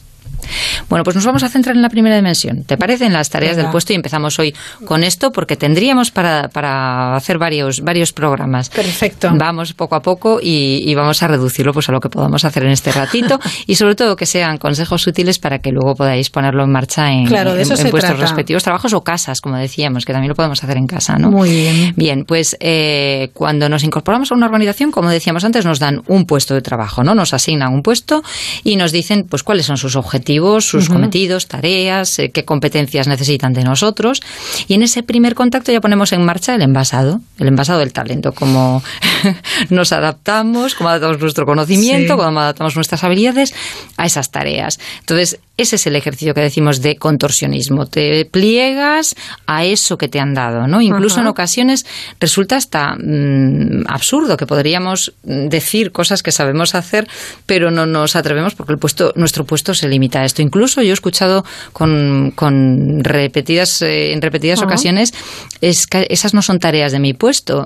Mm, Eso es, eso es importante porque a veces el límite lo ponemos nosotros en nuestra cabeza, ¿no? Es no es una tarea de mi puesto y es muy importante saber que eh, lo que importa es nuestro talento de cara al puesto y no al revés, ¿no? no Aquí fíjate, yo creo que, entra también un poco la generosidad de aquellas personas que te dicen cuál es tu puesto de trabajo y también de los compañeros, porque a veces nosotros nos autolimitamos o limitamos a un compañero y decimos, "Ah, pero es que eso no es asunto tuyo. Sí, por ejemplo, y, y es muy fácil que ¿Verdad? alguien que alguien te diga, ¿Pero eh, ¿por qué te tú metes en eh, exactamente, esta es una frase hombre, pues porque me gusta absolutamente y puedo aportar, claro, y porque ¿no? aporta un valor y porque a mí sobre todo me, me- me aporta también un valor, Claro. ¿no? Eso que decíamos al principio que Exacto. dice la OMS, de que, nuestra salud psicológica depende de que nos sintamos que contribuimos, ¿no? Entonces es muy importante que nosotros no limitemos eso, ¿no? Pero bueno, también es cierto que, que de lo que se trata a veces es de que nos han dado tareas que no nos van en absoluto y que hay que reducirlas o hay que adaptarlas. Bueno, vamos, vamos a- ir por partes, a ver Vale. qué podemos hacer en cuanto a la reducción y en cuanto a la ampliación, Vale. ¿no? Ujú. Eh, poniendo un ejemplo, como decíamos al principio, pues mm, a mí me gustaría empezar con el, el- el qué cosas sabes hacer y cómo las pones a disposición de, de- de la empresa. Y me encanta el ejemplo de Matthew Shoup, que es un- un, eh, una persona que trabaja en LinkedIn y que cuando comenzó en 2010 eh, le asignaron un título pues muy sencillo, técnico de marketing. ¿vale? Sí, Entonces sí. tenía experiencia en publicidad online, era, era lo, a lo que se había dedicado, entonces sus tareas iban a consistir en realizar estudios de mercado, acciones de posicionamiento y, y, bueno, pues enriquecer, digamos, la, la posición de mercado de LinkedIn. ¿Qué sucede? Que Shoup hoy es conocido por lo que se llama así cruda y enigmática- enigmáticamente, perdón, eh, hacker interno. Sí. Es el hacker en residencia, le llaman, ¿no? Es eh, una persona que, que a la que llaman internamente la navaja suiza, ¿no? O la navaja del ejército suizo, porque es una persona que ha diseñado todo un conjunto de herramientas, ¿no? Que como así en una navaja suiza vas sacando Que encuentras de todo. y que encuentras Y vale de para todo, y vale para todo. Bueno, pues este es el, el hombre para todo de, de LinkedIn. ¿Qué le sucede? Pues que él le asigna ese puesto que realmente le va y, y que lo puede desarrollar perfectamente. eh, pero pasó de tener ese, ese carácter de, de- de, mm, especialista en marketing a pues ir a, eh, enriqueciendo con otras cosas, hacer lo suyo, ¿no? O sea, Él- fue dejando ver otras habilidades, otras Exactamente. competencias que Entonces, tenía, ¿no? pasó de tener una tarea estándar a tener una tarea completamente libre, no circunscrita Claro. a unas, unas eh, cuestiones específicas. Sí. ¿no? Eh, entonces, bueno, pues él en principio lo que hacía era pues mm, proponerle a la gente, oye, ¿y si haces esto para mejorar, oye, ¿y si Sí. haces esto. Entonces, como es una persona que se relaciona muy bien, que le gusta relacionarse, cada puesto que alguien le contaba que tenía una dificultad, él le decía, oye, pero podríamos hacer esto, tal. Y entonces le ayudaba a desarrollar esas herramientas. Llegó, llegó un punto en el que ya la gente lo conocía por eso, por ser Sí. la persona que hacía bueno, ¿eh? inventos para todo, ¿no? Era una persona muy creativa, puso en valor esa creatividad y como iba ayudando a todos, al final la empresa lo que dijo es, mira, ¿sabes lo que te digo? Que tú no eres un técnico de marketing, eres... Tú eres una navaja suiza. oficialmente hacker. Sí, sí, sí. y nada, fantástico. su vida, sí. Lo que se dedica es a replantearse todo y a, y a, digamos, pues romper con, con los esquemas tradicionales que tiene uno, bueno, tradicionales dentro de una empresa como es LinkedIn, que es relativamente joven, ¿no? Pero bueno, entonces es esta labor de, de emprendedor interno que ha convertido un rol tradicional en lo que él considera, porque lo dice en las entrevistas, que es el trabajo de sus sueños, ¿no? En Fast Company hay un, Fíjate un qué- artículo qué muy interesante. ¿eh? Sí, sí, sobre él. Es que realmente de lo que se trata no es que esperes tú a que la organización te dé algo, sino que tú vayas eh, probando y vayas experimentando cosas que pueden ayudar a los demás en donde tú puedes enriquecer de manera que el job crafting te pertenezca. Claro, tienes que encontrarte en un ambiente en el que te permitan hacer eso. No cabe duda, lo hemos dicho siempre y por Sí. eso es muy importante y resaltamos tanto que los jefes, las personas que, eh, los y las jefas, vamos, las personas que tenemos a nuestro cargo equipos, pensemos bien cómo podemos contribuir para que esas personas o cómo podemos darles libertad para que esas personas rediseñen sus puestos. Pero ojo, no nos, no nos escudemos en que mi organización, mis jefes, mis jefas no me dejan. Podemos también intentar pequeñas cosas porque eh, a mí una cosa que me encanta de, de- de las declaraciones que hace Matthew Shoup es que él dice que, mm, que, que para él el el- el eslogan es eh, pedir perdón en lugar de pedir permiso. Es decir, él prefiere... y es que me- a mí me encanta eso, Claro, yo lo he dicho siempre. actúas y si te has equivocado dices, bueno, pues perdona. Claro, tú primero aporta valor y si de- realmente va a ser muy difícil. En mi experiencia, en las personas que conozco que hacen su job crafting, realmente no, es muy difícil que la organización te diga no, no hagas eso, porque si tú No, estás claro, haciendo pues estás algo que aporta valor, nadie te va a, a- a cortar, ¿no? Salvo, bueno, pues estos conflictos o temas ya de intereses Sí, pero no internos o de envidias que no es lo habitual. Gracias Vale. a Dios no es lo habitual. Entonces, lo que, lo que debemos hacer, pues eso, como, como recomienda eh, Matthew Shoup, pues tener esa mentalidad de pedir perdón en lugar de pedir permiso, hacer las cosas y cuando demuestras que algo va bien, es muy difícil que te digan no, no, deja de hacerlo, ¿no? Entonces, Claro. bueno, pues esto es un- el- el- la, la virtud de trabajar sobre sobre hechos eh, eh, y, y sobre acciones y no sobre, oye, yo podría, no, tú, tú hazlo, aporta y luego, Y luego ya, cuando claro. demuestres resultados ya es muy difícil que, que- que alguien te niegue Está esa, esa posibilidad. Yo creo que, vamos, si desde luego como, como responsables de equipos que lo favorezcamos, sin la menor duda, pero también que como individuos o individuas nos atrevamos a, a- a hacerlo nosotros y, Claro, y hay bueno, a, ver, a ver qué pasa. Sí. Claro que sí. Perfecto. Vale, también podríamos reducir. No, no cabe duda que hay veces que las tareas que nos asignan pues no nos gustan. ¿no? Entonces, una primera labor también de rediseño podría, podría ser reducir eh, aquello que no nos aporta valor y que, sobre todo, pensemos que no contribuye especialmente. Para esto es, es importante que distingamos entre las tareas que son realmente mm, clave y las que no lo son. ¿no? Fíjate, yo creo que todo el mundo está pensando que en su trabajo ya descartaría determinadas tareas, ya sabe perfectamente lo que no aporta. Estoy casi segura. Sin embargo, a Sí. veces no tenemos tan bien definido qué es, qué es aquello de lo que podríamos definir y qué es lo que, eh, Ah. perdón, prescindir y qué Sí, es sí. aquello que no podemos eh, prescindir, ¿no? Mm, un buen ejercicio, ¿eh? Es un buen ejercicio. A mí me gusta utilizar una, una- la metáfora de la llave y el llavero, ¿no? A es ver. decir, hay tareas que abren puertas, ¿no? Que son fundamentales Claro, para tu trabajo. tienes que hacerlas. Exactamente, esas son la llave. Y otras tareas que no lo son y que son el llavero. Tú no puedes dedicarte muchísimo tiempo a tu llavero porque si intentas, mm, si estás centrada en tu llavero y en enriquecer el llavero, pues no abres la puerta. Eso es Sí, evidente, sí, ¿no? sí. Tienes que centrarte en pulir bien la llave. Esa, esa es la idea, ¿no? Entonces, por ejemplo, te- tu trabajo, por poner uno que está próximo Sí, y que vale. conocemos bien, ¿vale? Muy bien. ¿Te parece? Perfecto. Eh, tú en tu trabajo, que, que, mm, eh, para mí es, es precioso, eh, es, lo es. tienes como una de tus labores fundamentales planificar el programa, elegir los temas que vas a tratar, documentarte, contactar con las personas eh, a las que quieres entrevistar, por ejemplo, sí, ¿no? sí, sí, claro. ¿Qué, Sí. tra- qué trabajo más bonito tienes? Es- Es un trabajo muy bonito, muy interesante porque descubres a gente maravillosa. Claro que sí. Que Tú- hacen unas cosas Se increíbles. puede decir que tienes un buen trabajo. Sí, fantástico. No hay queja. No hay queja, ¿verdad? pues si, sin esas tareas, evidentemente, eh, son no- fundamentales para mi trabajo. son fundamentales. Tengo- esas sí que son llave, ¿no? Esas son, Esas llave, son llave. ¿vale? Son las tareas con las que tú haces un buen trabajo. Es decir, no solo tienes un buen trabajo, Sí. como decíamos cuando explicábamos la diferencia entre tener un buen trabajo y hacer Sí, un buen trabajo, sí. ¿no? Pues trabajamos las dos dimensiones, tenerlo y hacerlo, ¿no? Eh, um, haces un buen trabajo cuando esas tareas clave las haces bien, les dedicas tiempo, les dedicas atención, ¿no?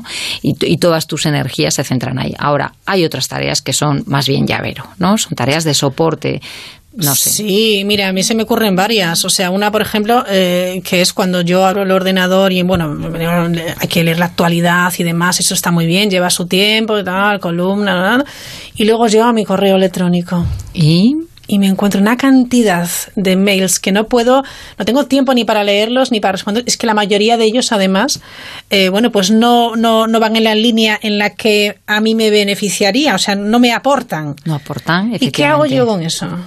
Bueno, pues ahí lo que tenemos que hacer es reducir. ¿Y cómo reducimos? Porque claro, mucha gente, sobre todo con este tema del correo, con llamadas. o- Llamadas, claro, llamadas. Cuando está- estás concentrado haciendo el guion de un programa Claro. y te llama no sé quién, te llama no sé cuándo. ¿eh? Sí, o conversaciones que a veces dices no es el momento, o sea, no, no, no puedo ahora mismo perder el tiempo en esta conversación Claro. porque necesito dedicarlo a estas tareas llave, ¿no? Sí. Bueno, pues eh, eso lo tenemos que reducir. Se puede reducir.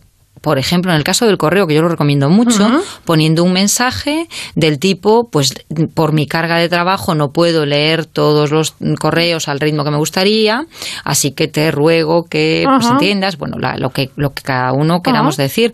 Luego hay una serie de, mm, de herramientas que nos permiten, por ejemplo, pon- clasificar el correo en pues tareas que, o sea, Sí, perdón, sí, eh, sí, mensajes que son relevantes, clave y que tengo que contestar ya, pues a lo mejor es algo alguien a quien tengo que entrevistar o es alguien. Claro. Entonces eso fundamental que lo reciba ya, pero hay otras que son, pues no sé, imagínate, publicidad o tal. Claro, que- es que además cuando hay un exceso de información, eso tiene el corres el peligro de que mm, en- entre, entre todo ese exceso de información pues se cuele algo que efectivamente Claro. sí era importante y Claro. eso sí que ha pasado. ¿no? Efectivamente. Dices, bueno, pues yo tenía aquí que quedar con una persona y de repente, bueno, pues se, se me ha olvidado. Claro, pues eso es lo que tendríamos que hacer, Claro. eh, intentar clasificar bien Sí. y eh, buscar dedicarle solo tiempo a lo que realmente es contributivo. Si la tarea Sí. no es contributiva, debemos dedicarle menos tiempo y menos atención o menos esfuerzo. ¿no? Entonces, Vale. ese es el primer filtro que tenemos que hacer, eliminar tareas eh, no contributivas. Mm, a lo mejor podemos dejar de hacerlas, a lo mejor canalizarlas o imagínate si, si es una No, tarea que... O pedir ayuda. Claro, Que por ejemplo, pedir bien, ¿eh? ayuda, ¿no? ¿Y qué pasa si es una tarea que no nos agrada, que no nos gusta, pero que es una tarea clave?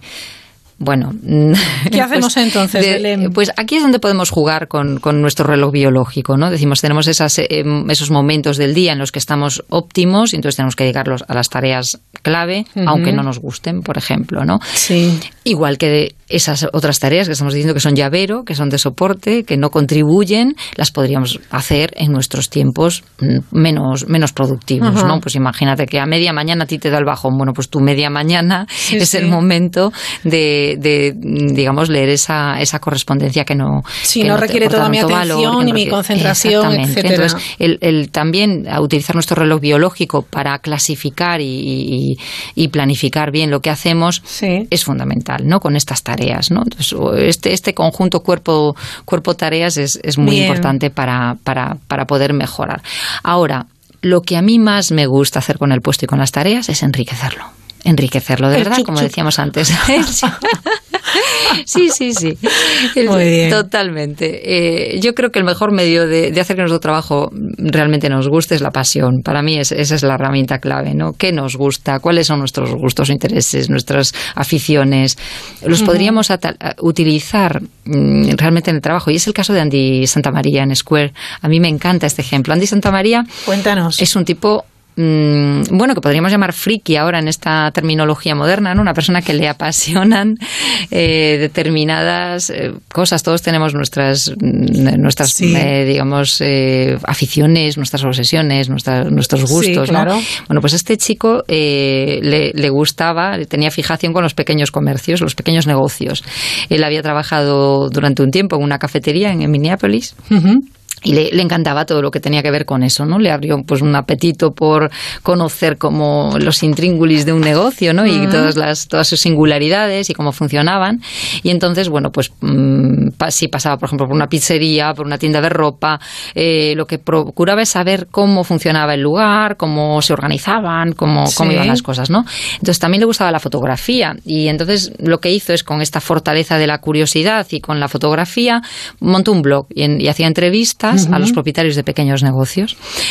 eh, fotografiaba sus productos, etcétera. ¿Qué pasó? Que en Square, que es una, una empresa que se dedica a hacer medios de pago para pequeños negocios, sobre todo que están en el exterior, por ejemplo, artesanos, gente que va a ferias, eso pues puedes pagar a través del móvil con tarjeta, ¿no? Entonces, bueno, pues lo que hizo Square fue utilizarlo como canal de comunicación con esos pequeños Fantástico, negocios. fíjate qué buena idea. Una persona que es curiosa, que entiende que le gusta y le apasiona, dedica su pasión a enriquecer a su empresa. Entonces, él prácticamente pasa la mitad de su tiempo fuera, mm, hablando Hace con lo los comerciantes, hace lo que le gusta y funciona de enlace con unos ingenieros a los que lo que les gusta es desarrollar proyec- pro- Sí, sí. producto y lo que hace es facilitarle a esos ingenieros el entender al, al pequeño comerciante y sus necesidades, sus problemas y, y diseñar, digamos, para ellos específicamente. Pues es una forma de hacer muy geocrafting bien. con una pasión que tengamos, ¿no? Entonces, la cuestión es cómo lo hacemos, ¿no? Pues, mm, no sé, por ejemplo, profesores o profesoras que son amantes del cine o de las tecnologías o de la música, pueden a esas aficiones llevarlas al aula y eso enriquece muchísimo el, el aprendizaje. ¿no? Que les gusta la naturaleza y pueden sacar a, a sus, eh, a su alumnado fuera, ¿no? Eh, ¿Y cómo- nos vale y cómo se cualquier interés, ¿no? Hombre, claro, así que- le apasiona lo Sí. que hace y transmite a través de esa pasión, eh, pues la- te despierta a ti tu propia curiosidad en el caso de la, de la educación, ¿no? Pero, pero ya digo, pu- puede mm, servir cualquier interés, incluso la vida consciente. Una, una conocida de Madrid, Ana Tortosa, que trabaja en una entidad financiera, por ejemplo, está muy interesada en el tema de la vida consciente, de, de la meditación y ha implantado un programa de mindfulness para las personas eh, empleadas que quieren participar en, en este programa y, y les, y les va de maravilla. Y entonces, bueno, pues se ha encargado y su función es, actualmente una de sus funciones es esta, es llevar este programa de mindfulness eh, en el banco, ¿no? Con un gran éxito que ella misma no, no se esperaba, ¿no? O, o Felipe Qué Iglesias, que a mí me gusta ponerlo como ejemplo, porque son ejemplos muy cotidianos, que es un enfermero del Hospital Barucunqueiro en Vigo, que lo que le apasionaba a él era el dibujo y las tecnologías. Pero bueno, hizo, hizo enfermería, le gusta también su trabajo de enfermería y lo que hace es que entre su curiosidad y esa pasión por el diseño y las tecnologías, a lo que se dedica es a la innovación en el ámbito sanitario dentro de su propio hospital. Es decir, que, eh, vamos, en general, de, de Sí. la salud pública en, en Galicia.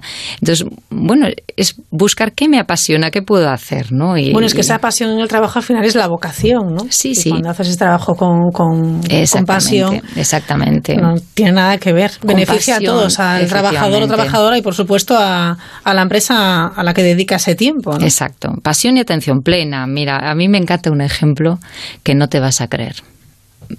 Oh, sí. a ver, Belén, sorpréndeme.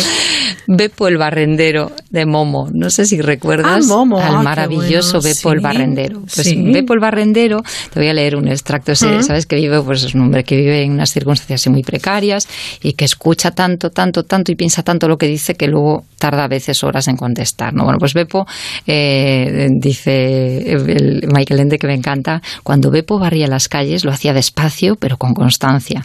Mientras iba barriendo, con la calle sucia ante sí, limpia detrás de sí, se le iban ocurriendo multitud de pensamientos que luego le explicaba a su amiga Momo. ¿Ves, Momo? le decía, por ejemplo, las cosas son así. A veces tienes que ante ti una calle larguísima, te parece terriblemente larga, que nunca crees que podrás acabarla. Miró un rato en silencio a su alrededor y entonces siguió. Y entonces te empiezas a dar prisa. Cada vez que levantas la vista ves que la calle no se hace más corta y te esfuerzas más todavía, empiezas a tener miedo, al final estás sin aliento y la calle sigue estando por delante. Así no se debe hacer, le dice a Momo. Eh, nunca se ha de pensar en toda la calle de una vez, ¿entiendes? Solo hay que pensar en el paso siguiente, en la siguiente barrida. Nunca nada más que el siguiente. Volvió a callar y dijo, entonces es divertido. Esto es importante porque entonces se hace bien la tarea y así ha de ser.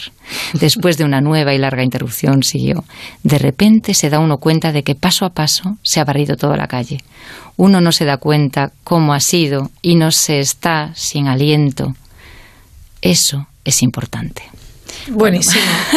Todo un filósofo, ¿eh? Totalmente. Michael Ende realmente pone en esta, en esta pieza un, un aspecto importantísimo que es la atención, la dedicación a lo que estás haciendo Mm, Por supuesto que hay que tener en cuenta lo que tienes por delante, pero prestar plena atención a cada tarea, a cada función que tenemos por delante con, con plena conciencia de lo que estamos haciendo, ¿no? Entonces, bueno, pues un consejo para terminar, ¿te Venga, va. parece? Sí.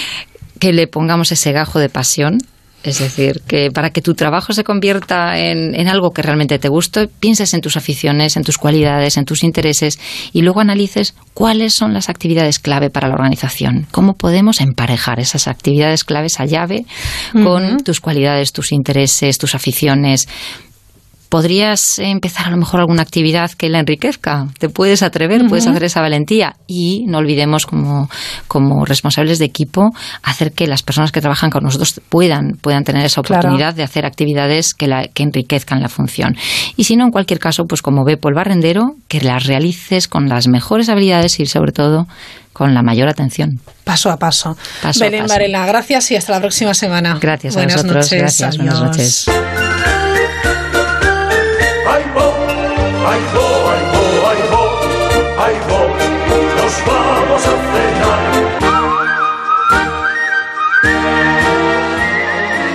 Asómate a la mirilla en Onda Cero. Su alarma de Securitas Direct ha sido desconectada. Cariño, estoy pensando que también deberíamos ponernos la alarma en la casa de la playa. ¿Y eso? Pues porque la tenemos vacía casi todo el año. Y si entran a robar o se nos mete alguien ni nos enteramos. Protege tu hogar con Securitas Direct, la empresa líder de alarmas en España. Llama ahora al 945 45 45 o calcula online en securitasdirect.es. Recuerda, 945 45 45. A3 Player Premium da un paso más. A partir de septiembre, disfruta de contenidos originales y exclusivos y además los programas de A3 Media y los capítulos de las series antes de su estreno en televisión, sin publicidad. Y el primer mes gratis. Hazte Premium y verás. Dejar de leer durante los meses de verano puede afectar al aprendizaje de los niños. Para que descubren la magia de la lectura, no olvides leerles cuentos en voz alta y acompañarles con tu libro o visitar la biblioteca para que sean ellos quienes elijan cuál será su próxima aventura. Porque leer más es vivir más. Fundación A3 Media y Crea Cultura juntos por la lectura. Descubre lo que hay tras la mirilla con Raquel Sánchez.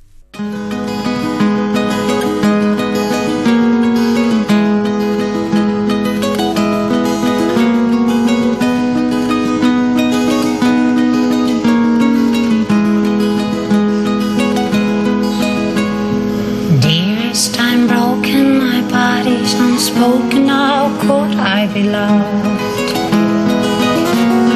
Wake up in the morning, feeling uncertain like a burning old scar. Bueno, hoy les vamos a hablar de, de un centro que hay eh, en, en Nigrán, en Ovalmiñor, la provincia de Pontevedra, y que atiende a personas con discapacidad intelectual. Se llama Juan María. Está con nosotros su presidente, es José Santoro. José, ¿qué tal está? Muy bien, Sí. Bueno, ha venido muy bien acompañado, ¿eh?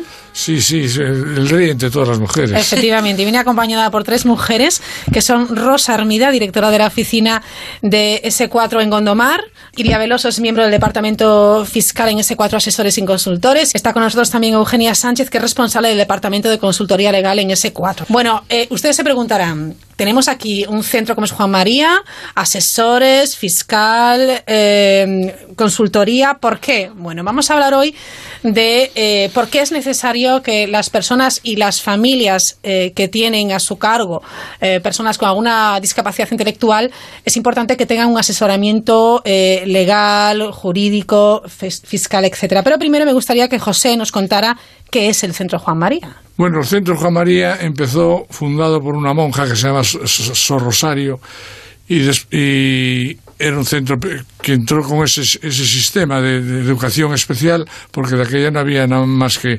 educación. Después, la, cuando nosotros nos hicimos cargo los padres, porque eh, Juan María es una asociación de padres y amigos. Muy bien. Entonces somos nosotros los dueños del centro. ¿Y, y cuándo se inauguró? ¿Cuándo empezó a Eso funcionar? lleva treinta y tantos años. Lo que pasa es que nosotros, la Junta Directiva que yo presido, llevamos desde el año 2000, que fue cuando hicimos el centro, Muy bien. ampliado y corregido, porque antes solo había centro de educación y un centro ocupacional de día, que era una cosita pequeña, y el problema que teníamos era de espacio. Entonces se hizo un edificio nuevo con colaboración de la Junta, la ONCE, este, antiguamente Caixa Nova, con donaciones. Bien, muy bien. Se hizo y entonces que hemos creado ahora tenemos tres centros. Tenemos un centro de día, Sí. un centro ocupacional, esos dependen del Ministerio de Bienestar Social, y después tenemos un centro de educación que pertenecemos al Ministerio de Educación. Y tenemos siete aulas, este, pero ahí el problema es que el personal es enorme, porque tenemos en este momento cerca de 50 personas de, de personal.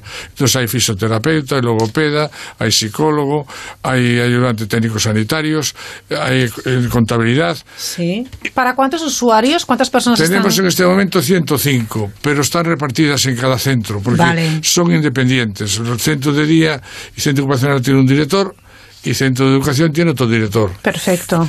Muy bien. ¿Qué tipo de actividades desarrollan? Porque antes me contaba, eh, fuera de micro, que trabaja muchísimo. Bueno, estamos trabajando, haciendo, más bien entreteniendo a los chicos y trabajando, Ajá. porque tenemos una carpintería que quizás sea la mejor que hay en el Valle Miñor, pero no, Como no, poco. Sí, como yo Como que soy poco. así de, de exagerado. No, no, pero no digo ninguna broma. No, no, ¿eh? es cierto, es cierto. Y entonces lo que pasa es que nuestros hijos no pueden trabajar a un ritmo de carpintería, hacer trabajos grandes. Entonces estamos Claro. dedicados a hacer marcos perdidos para obras y de- en carpintería y una empresa, ¿se puede decir número de empresa o no? Sí, se puede decir. Resetea Ujú. y que le hacemos unas cajitas para vender ellos este plantas y cosas aromáticas y estamos haciéndole una media de 500, 500 y pico cajas todos los meses. Fantástico. Que es- estamos encantados porque ellos trabajan y nosotros también. Claro, porque es que el centro también tiene que necesita fondos para, para subsistir. Sí, sí, bueno, el, fuerte principal es los convenios que tenemos con la, con la administración. sí, con la claro. administración. Pero bueno, si viene algo más, Eso no, es que es necesario, porque eh, tenemos fiestas, acabamos de hacer una fiesta solidaria Sí. en Nigrán, el paso Sí, de, de CEA. de CEA, y juntamos 600 personas. muy bien. ¿Cuánto, cuánto, cuánto cuesta mantener Juan María un mes?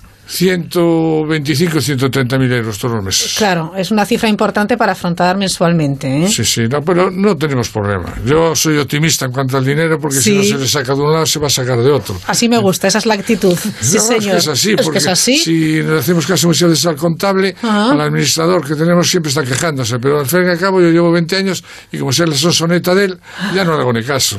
Oye, hablas de los chicos, pero los chicos, ¿cuán- ¿qué edad tienen? Pues mira, desde dos años hasta sesenta y tantos años, porque allí, se, por desgracia, muchos se jubilan Sí. en el sentido, se muere, porque Sí. cada mes, mes y pico, se fallece uno, o la madre, o el tío, y ese es el problema que tenemos allí. Bueno, el Juan María, que eh, trabajando 30 años, en estos 30 años ha cambiado mucho el centro y ha cambiado mucho la sociedad, afortunadamente. Yo creo que sí. Esto es una asociación de padres que elegimos cada cuatro años a, a un presidente. Y el- la ventaja que tenemos es que el equipo es impresionante de pro- profesionales, porque nosotros los padres eh, intentamos llevarlo muy bien, pero sin el equipo profesional que organiza todo, yo allí no pintaría nada. No, no, Algo sí, sí. pintaríamos. Bueno, algo sí, pero, pero quiero decir yo que la ventaja es tener un equipo bueno. Es verdad. Porque si no tienes un equipo y te rodeas de un equipo bueno, eres un punto filipino. Efectivamente, hay que, hay que trabajar en equipo. El grupo S4 ha impartido recientemente, a finales de, de mayo, una jornada en el centro, el centro Juan María, sobre aspectos jurídicos que afectan a personas con discapacidad. Rosa Armida, ¿por qué fue importante esta jornada y por qué es importante el asesoramiento a las personas y sus familias, claro, que tienen algún tipo de discapacidad intelectual? Eh, la relación de la, de la, de la asesoría de la nuestra con, con, con el centro viene ya de, de hace años. No es nueva, ¿no? No, no, no. Hace años que participamos, hace años que colaboramos con ellos, que intentamos ayudarles en todo lo que podemos.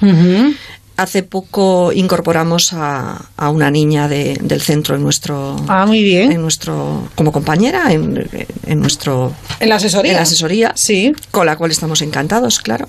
Y, y bueno, a partir de la relación con el Centro Juan María, de ver realmente eh, las necesidades del centro, las necesidades de los padres, eh, las necesidades de, la- de los chicos y chicas que están allí, lógicamente vas creando eh, una vinculación mayor y, y vas viendo que bueno pues que to- con todo lo que podemos ayudar y con todo lo, lo que podemos hacer una de las cosas es precisamente eh, pues sin, sin ningún sin ninguna retribución lógicamente pues ayudar a, eh, a esclarecer un poco legalmente qué beneficios pueden encontrarse eh, a la hora de eh, pues una, una incapacitación de, una, de, un, de un- de un niño o a la hora de fiscalmente qué ayudas pueden recibir o qué bonificaciones eh, pueden tener. Claro. a partir de ahí, pues bueno, siempre con, en colaboración con la dirección del centro, pues, pues organizamos esa, esa charla. Eh, que creo que, que fue muy productiva. que Porque, se- claro, se ponen encima de la mesa las dudas que tienen, Sí. que supongo que no serán pocas, ¿eh? No, no, lógicamente, bueno, hay que reconocer que el centro está muy preparado y muchos padres, o sea, Sí. tienen muy buenos conocimientos, pero eh, nunca está de más eh, el informarles de las nuevas cosas, de lo que sale, de sobre todo ahora en campaña de renta, bueno, pues eh, con ejemplos lo que pueden, lo que se pueden, de lo que se pueden beneficiar. Entonces creo que fue una jornada, bueno, pues que estuvo realmente bien y que los padres, desde luego, yo creo que, que agradecieron. Y, y mucha asistencia, porque Y vinieron mucha y asistencia. tantos Claro, padres. y interesaba. Y una cosa que me había olvidado de comentarte Sí. antes es que hemos creado un centro especial de empleo Ajá. que ahora tenemos a, a nueve chicos que están haciendo jardinería que el Ayuntamiento de Nigrán tenemos el puerto de Muelles y varios jardines que estamos haciendo Qué bien. y antes teníamos una empresa de limpieza que cobraba sobre 3.500 euros todos los meses y ahora los chicos tienen su sueldo y tienen una cuidadora que los, los atiende y una psicólogo para, para llevar todo adelante. Es fantástico que eh, esa independencia que se consigue con un trabajo, independencia económica y luego eh, eh, independencia mental, eh, que uno eh, vea que es capaz de realizar un trabajo, eso es maravilloso para todas las personas. Eugenia, de, ¿de qué versó tu, tu charla eh, en esta jornada? Porque sé que hablaste un poco de la incapacitación y las alternativas que existen. Sí, nosotros intentamos eh, trasladarles un poco en qué consistía el procedimiento judicial de incapacitación, también para hacerles ver eh, que no tiene ese sentido social que parece que tiene negativo.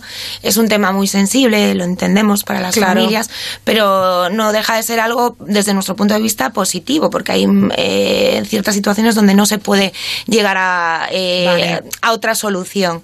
Entonces, bueno, eh, aquí también eh, José tenía experiencia porque él ha vivido un, pro- un proceso de este tipo y le explicamos un poco en qué consistía. El fin es, se verá limitada la capacidad de obrar del, del presunto incapaz y será sustituida por un representante legal que será un tutor o curador en función de si las limitaciones son totales o, o parciales y también en caso de conflicto de intereses, por ejemplo, que se pudiera dar entre el incapacitado y el, el- ese tutor o curador, pues bueno, se podría de- designar un defensor judicial eh, durante ese periodo de, de conflicto, si lo hubiere. Eh, intentamos trasladar ese sentido eh, positivo, porque se trata de proteger a la persona, eh, a la persona física, pero también eh, sus bienes. Ajá, efectivamente. Y mm, eh, trasladar que es un, pro- un proceso que puede ser largo, José lo sabe, eh, pero bueno, luego también tiene muchos beneficios. Eh, se termina con una sentencia que se inscribirá en el registro civil, eh, civil y va a evitar situaciones que se puedan dar, pues de una persona que está incapacitada judicialmente y de repente se le ocurre ir a, a hacer una compraventa ante un notario. Bueno, pues eso ya no lo va a poder hacer. Va a poder hacer actos de disposición, los va a tener limitados y velados por ese tutor o, eh, o curador. Ese Que tutor o que- curador que es la persona que está protegiendo sus intereses, Exacto. entiendo. O sea, es una figura muy importante. Muy importante, muy ¿No? importante. Se intenta normalmente, José, eh, corrígeme si me equivoco, que sea un miembro de la familia, Sí, cercano. puede ser un hermano, puede ser un, un- un tío, puede ser un cuñado, pero este siempre, si en caso de venta, siempre tiene que supervisarlo el fiscal. Vale. No lo puede hacer el, el tutor por sus narices, lo hace y... Ya, no, ya, no, ya. no, no. También tiene que estar vigilado de Claro, alguna el tutor tiene que estar vigilado. Ajá. Entonces, eh, la- en caso de una venta, una cosa, el, el fiscal, si lo ve necesario, por ejemplo, pues que un chico va internado a un sitio, no tiene capacidad económica, pero tiene una, una, venta, una casa, pues lo puede vender le administran ese dinero para pagar la residencia, que es donde va a ir. Eso sí, lo- los fiscales o los jueces lo autorizan, pero no es vender por vender. Claro, claro. Fíjate que yo estoy pensando ahora la cantidad de noticias que damos nosotros los medios de comunicación de personas que, que se que han sido engañadas, eh, personas mayores, personas incapacitadas, personas bueno con el tipo de, de deficiencia y la verdad es que es muy importante que esas personas tengan eh, sus derechos desde luego protegidos, ¿no? Sus respaldos jurídicos protegidos, claro. Claro. Y los usuarios, por ejemplo, Juan María, tienen toda la información nosotros le damos información y ahora tenemos la colaboración de ellos, que cualquier cosa lo mandamos a ellos. Pero yo, por ejemplo, personalmente, si algún padre viene Claro. información, yo le doy una información, pero claro, eh, yo no soy un juez ni un Con, fiscal con- para... con nuestros límites, Claro, claro, efectivamente, claro, no somos sí. expertos, ¿no? Pero la gente normalmente es muy, no es reacia. El único problema que puede haber es que en problemas familiares, porque hay mucha gente que se- son reacios a, a- a discapacitar a la gente, son muy reacios, que no lo sé por qué, pero hay mucha gente, no, esto después ya se arreglará, y luego no se dan cuenta que fallece el padre y tienes un capital X y el que, el que está, no está incapacitado, pero tiene una minusvalía física, no, pero psíquica sí, y le paraliza la venta, no pueden hacer nada. ¿Será La- quizás que todavía hay un poco de estigma de, del tema de no quiero incapacitar a mi hijo o... Es un tema sensible lo que, Claro. lo que comentábamos antes. Tiene cierta parece que tiene cierta connotación negativa porque hablas de procedimiento judicial y Sí, sí. suena como Sí, raro, ¿no? sí, sí, sí. Y pero también hay que diferenciar entre incapacidad y discapacidad, porque Vale. es verdad que los discapacitados no pierden esa capacidad de obrar, pero hay situaciones, como bien decía José, que sobre todo de, de discapacidad psíquica, donde es necesario tener a un tercero que vele por tus intereses. Exacto. Es que los padres son muy reacios, le hablas de incapacitación y es como si le hablaras del mundo, de, un mundo distinto. Entonces, el problema es que yo se los digo siempre, mañana falleces tú, o fallece tu mujer y tu hijo es un heredero y ya tenéis un hermano por estar incapacitado, viene un hermano, no, esa- este es tonto, no quiero darle nada. Ya. Y tiene una parte igual que ellos. Y hay un problema, claro. Yo enti- entiendo que haya muchos miedos también por desconocimiento, pero por eso es tan importante jornadas como esta, ¿no? De, de- de puesta en común. Eh, Iria Veloso, del Departamento Fiscal. Eh, la normativa relacionada con la protección del, del patrimonio protegido de las personas con discapacidad es muy importante. Sí, bueno, eh, este tema al parecer es muy desconocido y sin embargo es interesante, resulta interesante para, para muchas familias porque Aparte de que ese patrimonio va a garantizar que determinados fondos se destinen a cubrir las necesidades vitales de esa persona protegida, eh, aparte las personas que aporten a este patrimonio eh, tienen unos beneficios fiscales eh, importantes, ¿vale? A aplicarse eh, pues durante el ejercicio en el que aporten y si sobrepasan los límites, pues los cuatro ejercicios siguientes. Eh, nos pareció interesante porque, bueno, es un tema mm, que bastante desconocido porque sí que es verdad que la legislación eh, es un poco, bueno, no deja las Es cosas ambigua, muy claras a y- veces, ¿no? y, y, bueno, y la gente pues no se atreve. Y luego que, bueno, que constituirlo eh, pues conlleva eh, hacer un documento notarial y conlleva pues eh, ciertas eh, cosas que que, que, en fin, que a lo mejor dan trabajo a las familias y que no se quieren meter en ello, porque, bueno, tienes que abrir una cuenta a nombre del discapacitado, tienes que controlar pues todos los pagos que se hacen a través de esa cuenta, guardar facturas, eh, pues hacer transferencias para que quede constancia, para que... De primeras parece un poco engorroso. Es un poco ¿no? engorroso, sí, pues para que quede constancia de la trazabilidad de, Sí. de los pagos y, y luego que, mm, que no puedes eh, disponer de, de, mm, de lo que aportes de ese patrimonio en los cuatro años siguientes, a no ser que sea para cubrir las necesidades vitales de- Vale. del discapacitado, ¿vale? Y por necesidades vitales no solo entendemos alimento y, y vivienda, sino que pues todos los gastos médicos, farmacológicos, eh, de fisioterapia, de educación, todo eso se engloba dentro de, de los, de los gastos y no se entienden como gastos de actos de disposición, es decir, los pueden hacer eh, a diario.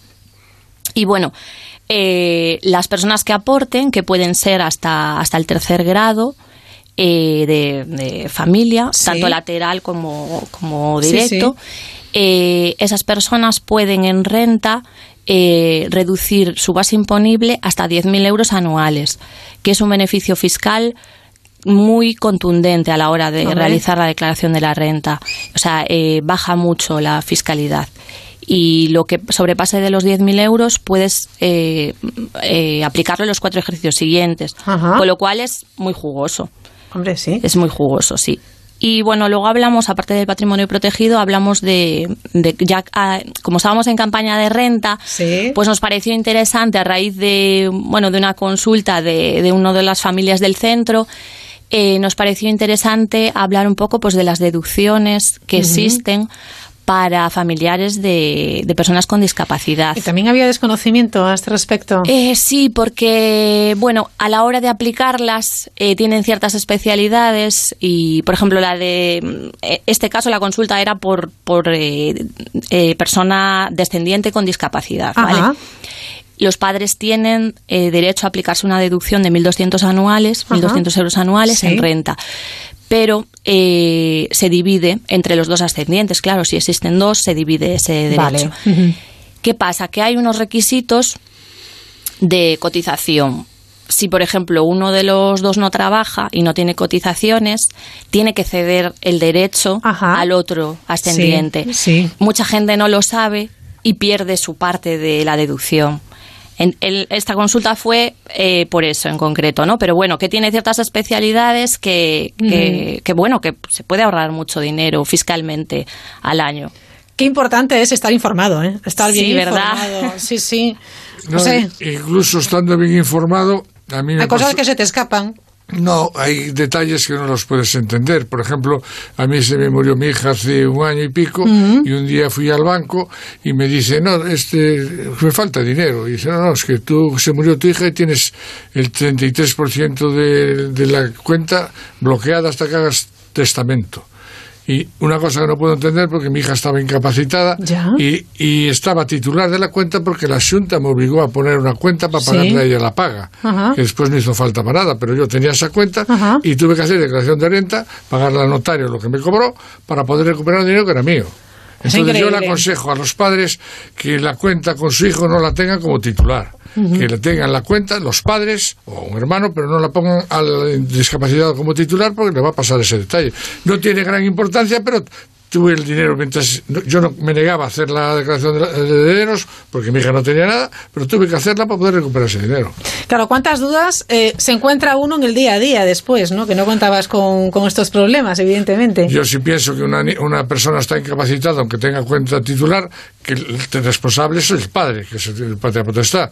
Pero sin embargo, para los bancos dice que naranja de la China y tuve que hacer declaración de herederos. ¿Qué os habéis encontrado vosotras, eh, Eugenia, Rosa y, e, e Iria, en, en las jornadas en cuanto a las dudas? ¿Os esperabais, eh, eh, bueno, pues esta serie de, de problemas que, que todavía tenían que resolver? ¿Veíais que estaban bien informados? ¿Cuál fue vuestra percepción? ¿Qué hace falta seguir asesorando e informando? Yo creo que hace falta. Eh, es cierto que, que el Centro Juan María, mm, en lo que pudimos ver, eh, las familias están informadas. Y, y, de hecho, en la propia jornada, eh, las consultas ya eran más allá de Ajá. eh, la información, digamos, básica. Más genérica, Más ¿no? genérica. Sí, sí. Eh, pero sí creo que, que es importante seguir informando porque bueno a raíz de a raíz de, de- de esa de esa jornada eh, esta semana esta semana pues aún vino una familia por la oficina para consultar dudas para preguntar y luego que es una situación que yo creo que es muy particular es decir eh, cada familia y cada situación es particular no puedes generalizar. Es muy difícil mm, hacer una mm, un análisis eh, eh, que general eh, en, en este caso porque cada incapacitado o cada, o cada persona con, con- con esa discapacidad tiene una situación eh, concreta, cada familia tiene una situación muy concreta y, y es necesario conocer muy de cerca y muy bien cada caso en concreto para saber para saber, a veces mm, para poder aconsejar o Para asesorar correctamente. Pero es curioso que sea a veces tan difícil, debería ser mucho más fácil y más ágil, ¿no?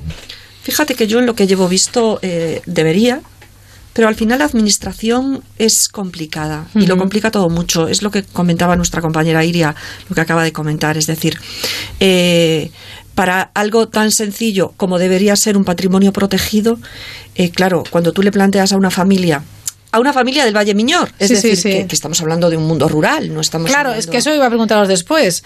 Porque no es lo mismo eh, vivir en el centro de una gran ciudad que vivir en una zona más rural, porque Exacto. los medios son diferentes. Y, teniendo en cuenta que la, la gran mayoría de las familias que pertenecen al centro Juan María son de, de, del Sí, sí, rural, sí, son de la zona, ¿no? De la zona. Entonces, eh, claro, cuando tú le hablas a una familia de que tiene que ir al notario, de que tiene que eh, tener cierto control sobre documentación, Ya. sobre papeles, sobre Ya dice, eso quita, quita, quita. A, a todo el mundo, a todos, Sí. nos parece el tema burocrático y papeleo un engorro, pues, pues claro, en una situación así yo entiendo que más. Entonces, ¿Y, sí y que- por qué no cambia eso?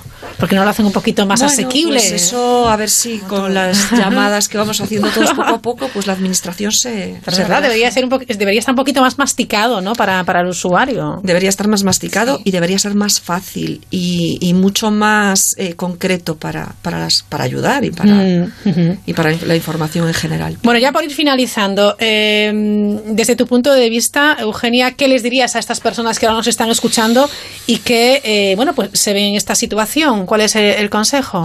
Bueno, pues un poco eh, buscar asesoramiento, lo van a encontrar en el caso del Centro Juan María, en el propio centro y con, bueno, como entidades colaboradoras como la nuestra, como S4. Eh, un poco también enlazando con lo, de- con, lo, con lo que comentaba Rosa, cada situación es muy específica. Nosotros intentamos resolver en esa jornada eh, dudas generales, pero eh, hay que analizar el caso. eh, no todos los casos son iguales. eh, habrá situaciones donde mm, podamos aconsejar que a lo mejor no es necesario un procedimiento judicial de incapacitación, sino que se pueden recurrir eh, a otros Hay otras sistemas. herramientas también, ¿no? Exacto, sí. Sí. Eh, pues a lo mejor una persona que, que, mm, que tenga la capacidad psíquica no demasiado mermada se puede regir simplemente, Vale. bueno, pues a lo mejor un poder para pleitos ante notario, para pleitos, no, perdón, un poder general para que un familiar le asista a lo mejor en ciertos aspectos eh, y en las situaciones límite, pues recurrir a un procedimiento judicial que además va a estar vigilado como decía José, por el, por el Ministerio Fiscal, y el tutor o curador, el representante legal, eh, cada año va a tener que rendir cuentas. Vale. Hay muchos abusos, ¿habéis visto muchos abusos eh, eh, en, este, en este ámbito? Por la cara que ponéis, es que algu- algunos sí, ¿no? A ver los hilos. A ver los hilos, efectivamente, como las megas. Bueno, O sea, pero vamos a pensar más que a hay que- veces hay es que por proteger- desconocimiento que Sí. por maldad. Vamos a pensar. Pero bueno, sí. hay herramientas suficientes como para proteger a, a estas personas. Hay que conocerlas, ¿no? Y no tenerle miedo, porque el problema es lo que decía eh, José antes, que las familias tienen miedo a, a- a empezar determinados procesos, cuando, cuando con lo único que se hace en esos procesos es proteger a la persona y defender sus derechos. Claro, efectivamente. ¿Alguna puntualización? Y ¿Que defender su patrimonio, sobre todo, porque la mayoría de los abusos vienen por ahí. Claro, ya imaginaba. Sí, ya imaginaba. exacto. José, ¿qué les dirías a las personas que nos están escuchando? Que no tengan miedo, si tienen que capacitar a un hijo, pues tienen que capacitarlo. Lo que tienen que pensar simplemente es a quién van a dejar de tutor, porque el día que falten ellos tienen que dejar un tutor, que puede ser un hermano, un primo, un cuñado o el vecino de enfrente, pero que no van a tener miedo ninguno en que le puedan quitar el capital a sus hijos, porque eso está súper... Para vender una, una propiedad de, de un discapacitado hay muchos requisitos legales que no lo, no lo puedes hacer como te dé la gana. Vale, por cierto, eso de la marca de ropa que tenéis. Eso es una maravilla que A ver, vamos a ver, cuéntame lo que habéis hecho con Jamaría. Digo, no, no puedo ir de aquí sin, sin, sin que me cuente este asunto. Hemos, mon- hemos montado una con, eh, con colaboración con Lola, que Sí. es la que tiene la marca. Ahora la tenemos compartida nosotros Lola, eh, Centro Especial de, eh, Centro Especial de Empleo, y tenemos a siete chicos que vamos a hacer unos cursos para enseñarles a, a lo que es la venta. Ajá. Y tenemos la tienda montada ya en el colegio. Madre Eh. Pensamos que de aquí a final de año o no sé. Es que estáis imparables. No, no, es que, es que si te paras te, te atropellan. Entonces tienes que tener más marcha que la que tú quieras dar. Si no, estás fastidiado. Entonces queremos llegar a tener siete tiendas en Galicia este, que tengan, no nuestras, sino que colaboren con nosotros para Claro. vender esa ropa. Claro. Y estamos muy contentos. El día de la que inauguramos la tienda, que fue en, en la fiesta solidaria del Pazo de Cea, este, se vendieron casi 1.800 euros en, en chándal, camisetas y, y ahora estamos montamos una tienda en el centro Ajá. y el, el sábado este que hacemos la fiesta solidaria del colegio, que nos juntaremos 180, 200 personas, Sí, sí, padres, sí. niños y amigos. Oye, trabajar trabajáis mucho, pero de fiestas también vais servidos, ¿eh? Sí, porque si, si a la gente no le das un poco de marcha para la sí, fiesta, claro. no, no hay, no hay reforma. ¿eh? Porque aparte a los, padres ese día le ponemos un vino tinto y un vino blanco, porque si no, Ah, bueno, fiesta no. con agua mineral no sé. Nada, nada, hay que brindar y brindar como Dios manda. ¿eh? Con Brindar y- sida del gaitero. Bueno, José, gracias por estar con nosotros, presidente del Centro Juan María. Gracias a Rosa, Iria y Eugenia del grupo S4. Hacéis una labor fantástica y, sobre todo, bueno, de manera solidaria ayudando a estas personas y a sus familias. Y os doy la enhorabuena y os animo a que sigáis trabajando desde S4 también. Supongo que también os aportará a vosotros en lo personal una experiencia muy, muy chula, ¿no? Muy Bueno, interesante. Centro Juan María quiere daros las gracias a Onda Cero por haberse acordado de nosotros y a ese, y a- no, y a ese 4 Claro. porque es una, una propaganda que nos hacéis, tanto a ellos como a nosotros, la cual estamos eh, al 100% agradecidos. Bueno, nosotros más. Gracias. Gracias a Gracias a vosotros. ti. You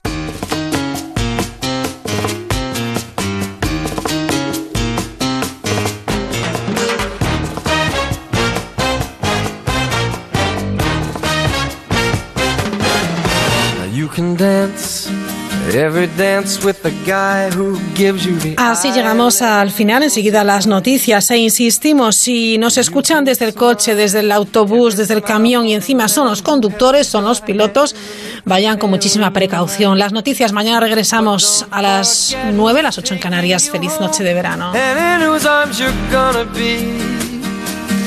So, darling, save the last dance for me. I know that the music's fine.